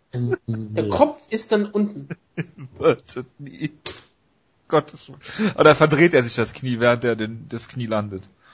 Am harten Kopf von Dominic Waters. Manchmal kann Wasser hart wie Beton sein. Oh, um Gottes Willen. Ich stimme natürlich zu. Ich glaube, es wird ein, ein sehr erfolgreicher Abend für Dong Yong Kim. Ich frage mich, welcher Dong Yong Kim hier auftritt. Der langweilige Judo Dong Yong Kim oder der Eric Silver Kampf äh, Dong Yong Kim? Oder der Maestro. Ja, oder der, genau, oder der Maestro. Ach so, du meinst einfach, dass ein ganz anderer Kämpfer auftritt? Ja, wäre doch auch großartig. Das wäre super. Die tauschen sich dann raus. Fällt eh keiner kein auf. Nee, nee. Vielleicht den Koreaner, aber die sind ja egal. Sondern den amerikanischen Zuschauer fällt das nicht auf. Gut, kommen wir mal zum einzigen interessanten Kampf. Dongi Jack gegen Jack Collier, was? neben dem Frauenkampf? Benson Henderson gegen äh, George Masvidal und äh, ähm, ja, Bando ist hochgegangen ins, ins Welterweight, genau wie Masvidal und äh, hat ja schon gegen Team Schlagkraftmitglied äh, Brandon Thatch gewonnen, äh, Anfang des Jahres oder ja genau, Anfang des Jahres. Ähm, kämpft jetzt gegen Masvidal, der ähm, äh, Cesar Ferreira besiegt hat ähm, im, im, im Welterweight ist natürlich äh, normalerweise schwierig für, für beide Kämpfer, wenn sie hochgehen. Ein, ein, ein Gewicht gerade, ich glaube, Welterweight gegen Lightweight ist schon ein enormer Sprung zum Teil. Aber wenn sie jetzt gegen äh, relativ kleine Welterweights antreten, dürfte das jetzt, glaube ich, von der Größe her keinen Ausschlag geben. Ähm, Im Endeffekt ähm, ist es immer schwer, gegen, gegen Bendo zu tippen. Er hatte natürlich eine Serie gegen, gegen äh, Dos Anjos verloren, ähm, hat gegen, gegen Cowboy Cerrone verloren ähm, gegen, gegen Thatch sah natürlich auch nicht gut aus bis zum Finish. Kämpft gegen einen sehr unangenehmen Kämpfer mit was Vidal, der, der dich sehr, sehr schlecht aussehen lassen kann. Es ist ein Fünf-Runden-Kampf. Ich glaube, das spielt eher äh, Benson Henderson in die Karten. Ich denke, er wird hier vor heimischem Publikum, äh, Wutke, das wirst du bestätigen ja. können, äh, den Kampf äh, immer wieder zu Boden nehmen können, ihn outstriken. Es wird vielleicht nicht so der Kampf, den man sich erwartet hat. Gerade ähm, weil es jetzt in letzter letzter Minute hier auch den den Wechsel gab, weil sich äh, Benson Henderson auf Thiago Alves vorbereitet hat. Jetzt ist das natürlich auch primär ein Striker, kämpft jetzt gegen Masvidal. Ähm, das wird glaube ich nicht so den Ausschlag geben wie ähm, der äh, Kampfwechsel, den Calvin Gastelum da hatte von äh, dem Mystery Opponent gegen äh, Neil Magny letzte Woche, äh, diese Woche. Von daher, ich glaube, dass Benson äh, hier eine gute Leistung äh, zeigen wird und Masvidal Masvidal zu finishen ist natürlich schwierig. Äh, ich glaube aber, dass er ihn submitten kann in der vierten Runde relativ spät. Es war eigentlich ziemlich irre, dieser Kampf war ja schon mal angesetzt gewesen. Und das, dann wurde der Kampf abgesagt, weil nämlich Benson Henderson gegen Ben Thatch kurzfristig angesprungen ist. Und jetzt findet der Kampf jetzt ungefähr ein halbes Jahr später doch noch statt. In der halben Heimat von Benson Henderson. Da freut er sich. Seine Mutter ist Koreanerin, muss man glaube ich dazu sagen. Ja, seine Mutter ist Koreanerin und sie freut sich aber auch, dass sie mal Benson Henderson äh, vor ihrer Haustür hat. Und ja, sie Benson Henderson Amerika, ist ne? ein, ein spektakulärer Kämpfer. Was? Sie wohnt in Amerika. Das ist, sie lebt in Amerika. Ja. Das ist mir völlig egal. Natürlich ich, ich ziehe meine Aussage nicht zurück. und nicht. ja, Ben Henderson, einer der unterhaltsamen Kämpfe, die wir eben haben, der hatte ja so spektakuläre Kämpfe gehabt und auch im Sinne von so spektakuläre Schlagkraftdiskussionen hat er angeregt, weil Jonas, glaube ich, jeden Kampf gegen ihn gesehen hat. Natürlich. Ich glaube, Jonas hat jeden Sieg, den er als Titelträger hat, hat er gegen ihn gewertet. Ich bin ja so jemand, ich habe, glaube ich, bis auf den Kampf gegen Nate Diaz äh, alle Titelkämpfe von Benson Henderson gegen ihn gescored, also wirklich beide. Ich glaube, äh, den, den zweiten Frankie Attia-Kampf gegen ihn scoren, das macht so ungefähr jeder. Ich war auch noch so richtig hipsterig und habe den ersten auch noch bei, bei Frankie Attia gesehen und so weiter und so fort. Ich also ich hatte da sehr viele Zweifel an ihm, sagen wir mal so, und mochte ihn dadurch auch nicht unbedingt. Kein auch wenn das natürlich gleichzeitig, ja, es ist nicht seine Schuld, klar, aber es bleibt halt irgendwie an ihm hängen. so. Ne? Ich war halt ein riesengroßer Frankie Edgar-Fan und er hat ihm halt den Titel weggenommen, das äh, ist halt nicht, nicht schön. Ähm, Hast du nicht auch gesagt, dass Josh Thompson gegen ihn gewonnen hat? Ähm, ja, ich glaube schon. Und das liegt jetzt wirklich nicht an Sympathien für Josh Thompson oder sowas. Das, das stimmt. Natürlich. Aber Thompson hat sich auch verletzt und äh, in dem Kampf und äh, es war ziemlich klar bei Bando eigentlich. Da muss ich meine, ich meine, ich hätte den, den Thompson-Kampf, aber ich weiß es jetzt auch nicht mehr so ganz genau. Ich müsste nachgucken. Auf jeden Fall, äh, selbst, selbst davon abgesehen, selbst wenn ich, äh, für, wenn er für mich dann teilweise einen Rekord von 1 und vier oder zwei und drei in, in fünf Kämpfen gehabt hätte oder was, ist halt immer noch, er hat gegen die absolute Elite der besten Division des Sports gekämpft und hat die entweder knapp besiegt oder knapp gegen die verloren, ist ja letztendlich dann auch egal. Es hat halt gezeigt, dass er ein absoluter Elitekämpfer ist. Und ähm, jetzt hatte er halt mal gegen Donald Cerrone, hatte er mal das Pech in dem dritten Kampf, dass er für viele Leute den Kampf eigentlich gewonnen hat und dann für die Punktrichter äh, hat er den Kampf halt verloren. Und äh, für mich war der Kampf gegen Brandon Thatch eigentlich total großartig. Der ist auch auf meiner Endliste drauf, glaube ich, war noch. Ähm, ich fand das halt wunderbar, wie er da so wie ein, wie ein richtiger Veteran sich zurückgekämpft hat und den physisch überlegenen Gegner dann besiegt hat. Generell finde ich es halt interessant, dass er... Jeder Schlag von Brandon Thatch hat ihn ja komplett K.O. gehauen fast. Er hat ja gewackelt bei jedem Treffer von Thatch. Tja. Das war so beeindruckend wie der Unterschied physisch war. Ja, und da ist halt trotzdem zurückgekommen und hat gewonnen. Das zeichnet halt auch einen wirklich äh, guten Kämpfer aus. Äh, von Ein daher, genau, und ich finde es halt auch interessant, dass er so ein bisschen ähm, seine ganze Persönlichkeit geändert hat und seine Fanrezeption äh, und so weiter, weil als Champion war er schon so ein bisschen, ja, verhasst ist jetzt ein bisschen viel, aber geliebt haben die Leute ihn auf jeden Fall nicht, sagen wir mal. Ähm, und jetzt äh, hat er halt gegen Cerrone so ein bisschen, ja, Mitleid möchte ich es jetzt nicht unbedingt nennen, gekriegt und dann gegen Thatch, wo er dann als deutlich kleinerer Kämpfer ähm, äh, diesen Kampf annimmt und da äh, äh, gewinnt, das war, war ja quasi schon so ein Babyface-Turn und hat seitdem auch irgendwie ständig angeboten, ich spring kurzfristig hier ein und kurzfristig da ein. Also hat irgendwie sich eher auf einmal so eher wie Donald Cerrone gegeben und ich habe das Gefühl, dass die Fans ihn jetzt auch deutlich mehr akzeptieren. Und ja, ist ein Elite-Kämpfer auf jeden Fall. Er kann alles. Er ist jetzt vielleicht, ne, es gibt immer ein bisschen vielleicht bessere Ringer hier und da. Es gibt bessere Boxer als ihn, aber er kann alles richtig gut. Er ist ein richtig guter Striker, gerade mit seinen Kicks sehr gefährlich. Äh, ist ein richtig guter Ringer, ist man hat lange gedacht, unsubmitbar, es stimmt dann doch nicht, aber auf jeden Fall sehr hart zu submitten. Richtig guter Grappler, gute Top Control, gute Guillotine. Also er kann einfach alles und George Masvidal ist jemand, der kann eigentlich auch alles, aber kann es oft nicht abrufen. Ähm, von daher, also ich glaube, ich habe mal so einen Tweet hierzu gelesen, der das eigentlich perfekt zusammengefasst hat. Also es gibt eigentlich keinen Grund, warum George Masvidal hier nicht gewinnen könnte, von seinen Fähigkeiten her. Äh, wie gesagt, nicht, dass er gewinnen muss, aber er es wäre ihm durchaus zuzutrauen, aber er wird es halt nicht tun. Er wird halt verlieren, da bin ich mir vollkommen sicher.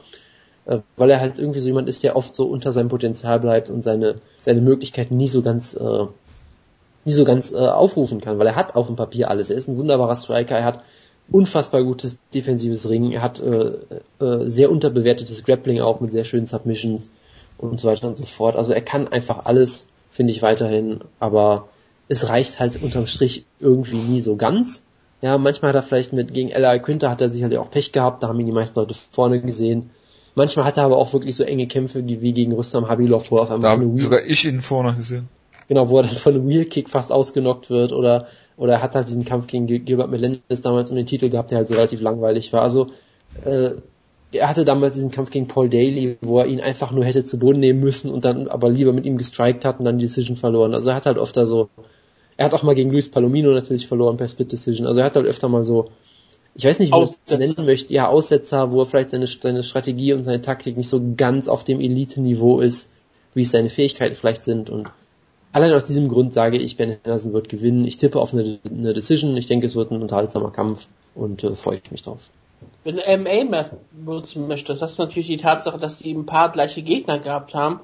Und äh, einen gleichen Gegner hat Ben Henderson immer gewonnen und Josh Masvidal gegen sie alle verloren. Rustan Kabilov hat er verloren, gegen Georg Melendez hat er verloren und da war noch einer. Ich muss hier gerade mal gucken. Nee, da, das, das war's okay. Das da war noch im MF ja immer funktioniert.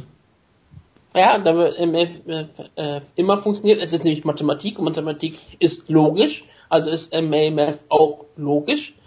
Deswegen kann es eigentlich nur sein, dass Ben Henderson hier den Kampf gewinnt. Ich halte ihn auch für einen besseren Kämpfer. Ich meine, George Masvidal hat einen eine große Karriere hintergelegt dafür, dass er irgendwann mit Dala 5000 angefangen hat. Das war's. In den Hinterhöfen. Und jetzt ist er jetzt hier in Korea und verteidigt seine Ehre gegen Benson Henderson. Ich glaube, ähm, das wird ein sehr schwerer Kampf für ihn. Henderson ist wie gesagt. Er hat, wie Jonas richtig gesagt, er war der Elite-Kämpfer in der besten Division überhaupt. Er war der Champion und hat dort spektakuläre Kämpfe gehabt, gegen alle gewonnen, gegen viele verloren, auch am Ende seiner Zeit. Aber auch nur gegen die Besten hat er verloren. Gegen Pettis hat er verloren, gegen das alles verloren, Donald Cerrone. Davon ist keine Niederlage in irgendeiner Form schlimm, sondern das ist halt einfach auch die anderen besten Kämpfer und das waren häufig auch sehr, sehr enge Kämpfe. Deswegen, äh, was willst du denn machen? Benson Henderson ist immer noch ein richtig guter Kämpfer. Im Welterweight weiß ich nicht, wie, ob seine Zukunft da wirklich so stark ist, weil wie gesagt, das mit Thatch war schon ziemlich beeindruckend, wie, wie sehr physische Überlegen war. Aber es war ein kurzer, er ist doch kurzzeitig eingesprungen, wenn er sich vielleicht wirklich langfristig auf Welterweight vorbereiten kann. Vielleicht sieht er dann auch selbst ähm, etwas ähm, massiver aus. George Masvidal ist ja auch lange Zeit ein Lightweight gewesen, jetzt ist er wieder Welterweight hochgegangen, wie Jojo ja schon angesprochen hat. Aber ich sag trotzdem weiter, Benson Henderson ist für mich der bessere Kämpfer von beiden. Es würde mich nicht schockieren, wie Jonas auch angesprochen hat. Masvidal hat eine Möglichkeit, den Kampf zu gewinnen. Ich glaube auch nicht dran. Benson Henderson gewinnt hier eine Split Decision. Weil sowas gewinnt Benson Henderson immer in der Split Decision.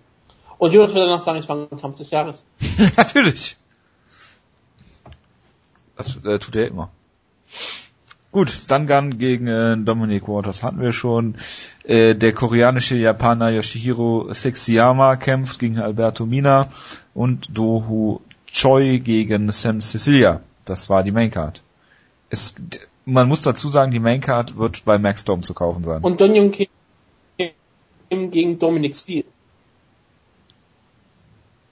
Hä? Das ist eine gute Geldanlage, würde ich mal sagen. Was ist mit Don Young Kim gegen Dominic Steele? Ich verstehe das jetzt gar der nicht. Der Maincard, der Kampf. Nein, Dominic Steele ist nicht der auf der Maincard. Main das ist der andere Don Young Kim, Herr Wutke. Nein, Dominic Waters. ist Don Young Kim gegen Dominic Steele auf der Maincard. Nein, das ist aber nicht so. Fight Pass Shows haben doch immer Steht noch vier. Topology. Ja, aber es ist falsch. Topology ist scheiße. Hier sind vier Kämpfe bei Topology auf der Maincard. Ja. Einer davon ist Daniel Kim gegen Dominic Steele. So. okay, ist aber falsch. Mir doch egal. Vielleicht... Nein, Wikipedia liegt nicht falsch. Nicht falsch Ding. Ja. Wir werden es ja sehen. Oh ja. Gut. Tongi Yang ist wieder Leo zu der UFC. Kanz kämpft noch auf der Premium Card. Das freut die meisten. Ja, natürlich. Das, das freut die amerikanische Twitter-Sphäre wieder. Ja, absolut. Ich freue mich auf sehr viel, sehr viel Kant-Punting die infantile, die infantile Twitter-Szene äh, freut sich über Leo Kanz. Apropos infantil, ich möchte noch eine Sache möchte ich sagen, die Karte allgemein ist nicht besonders gut, aber südkoreanische MMA-Kämpfer haben eigentlich durch die Bank großartige Nicknames, wie ich finde. Ich meine, du hast hier Stungun, du hast den Maestro, du hast den Korean Bulldozer, was immer noch der beste Nickname aller Zeiten ist. Natürlich.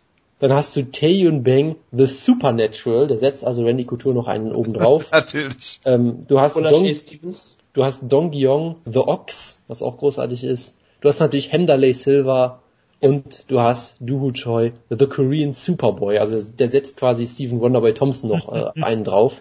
Also absolut großartig. Ist die Karte Geld wert, Jonas? Äh, Jojo? Nein. Äh, wie gesagt, die Maincard läuft bei Maxdome. Ähm, die Prelims nehme ich an beim äh, Fight Pass dann. Auf jeden Fall ähm, wo du gerade von Nicknames geredet hast, lieber äh, Jonas. Ich fand noch geil bei Neil Magny gegen Calvin Gaston, dass ich weiß nicht, wer es gesagt hat, John Anek, glaube ich, gesagt hat, äh, die beiden, die, die sind so heiß, die wollen nur kämpfen, die haben nicht mal Nicknames. Fand ich hervorragend. Äh, Woodke will unbedingt noch über Hamdalay Silver gegen Courtney Casey reden. Ich habe darüber ja schon gesprochen, deswegen war das, was so. ich sagen wollte. Gut, ich will auch gar Er wird ein schöner Kampf, glaube ich. Das daran halte ich Das war wahrscheinlich der Kampf des Abends. Ich dachte, das Flyweights, Jonas. Freddy Serrano gegen Yao äh, Zikui. Ähm, ich denke nicht, nein. Ah, schade. Das ist der Eroberer, so Yao. Gut, nächste Woche melden wir uns wieder mit einem Review zu dieser Show. Ich hoffe, dass kein Bellator dazwischen ist. Ähm, Preview haben wir, glaube ich, keins beziehungsweise die Woche danach haben wir äh, ein Preview für drei Shows, nämlich Number Junos gegen Van Zandt, dann haben wir Frankie Edgar gegen Chad Mendes und Aldo gegen McGregor mit Whiteman und Rockhold im Co-Main Event. Und Jacare gegen Oh, wir haben, wir haben, wir, wir haben ein Preview nächste Woche. Und zwar? Bellator. Josh Thompson gegen Villa Seca und dann Weichel gegen Tarkanien. Also über deine Weichel müssen wir reden. Ja, das stimmt. Aber nicht über Josh Thompson gegen äh, irgendwen. Und, und natürlich Patrick Gefrere gegen Derek Anderson und Virgil Zwicker ja. gegen Brian Rogers. Ja, natürlich. Also ich, ich bitte dich darum. Ja, ich. Der Zwicker. Ich bitte mich auch darum. Ähm, ich wünsche euch allen einen guten, Ta äh, guten Start in die Woche. Wir melden uns nächste Woche wieder. Schreibt bitte Feedback. Es gab letzte Woche erstaunlich wenig Feedback. Das hat mich ein bisschen gewundert, weil war es unsere erfolgreichste Ausgabe bisher, was Download Wenn, und Hörerzahlen? Seitdem wir Downloadzahlen uns wirklich genau ansehen können, war es mehr oder weniger unsere erfolgreichste Sendung. Mehr oder weniger. Ja, weil es gibt eine, die hat noch mehr Downloads, aber die war auch viel, viel länger. Aber realistisch gesehen war das unsere erfolgreichste Sendung, die wir hier hatten. Und dafür vielen Dank für euer Vertrauen. Genau. Schreibt einfach, was ihr davon denkt, ob gut oder schlecht. Wir hören uns nächste Woche wieder, ähm, wie gesagt, mit Bellator Preview und UFC Review. Vielleicht gibt's Ryzen Kraft 4, weiß man nicht. Äh, bis dahin, macht's gut. Ciao, ciao.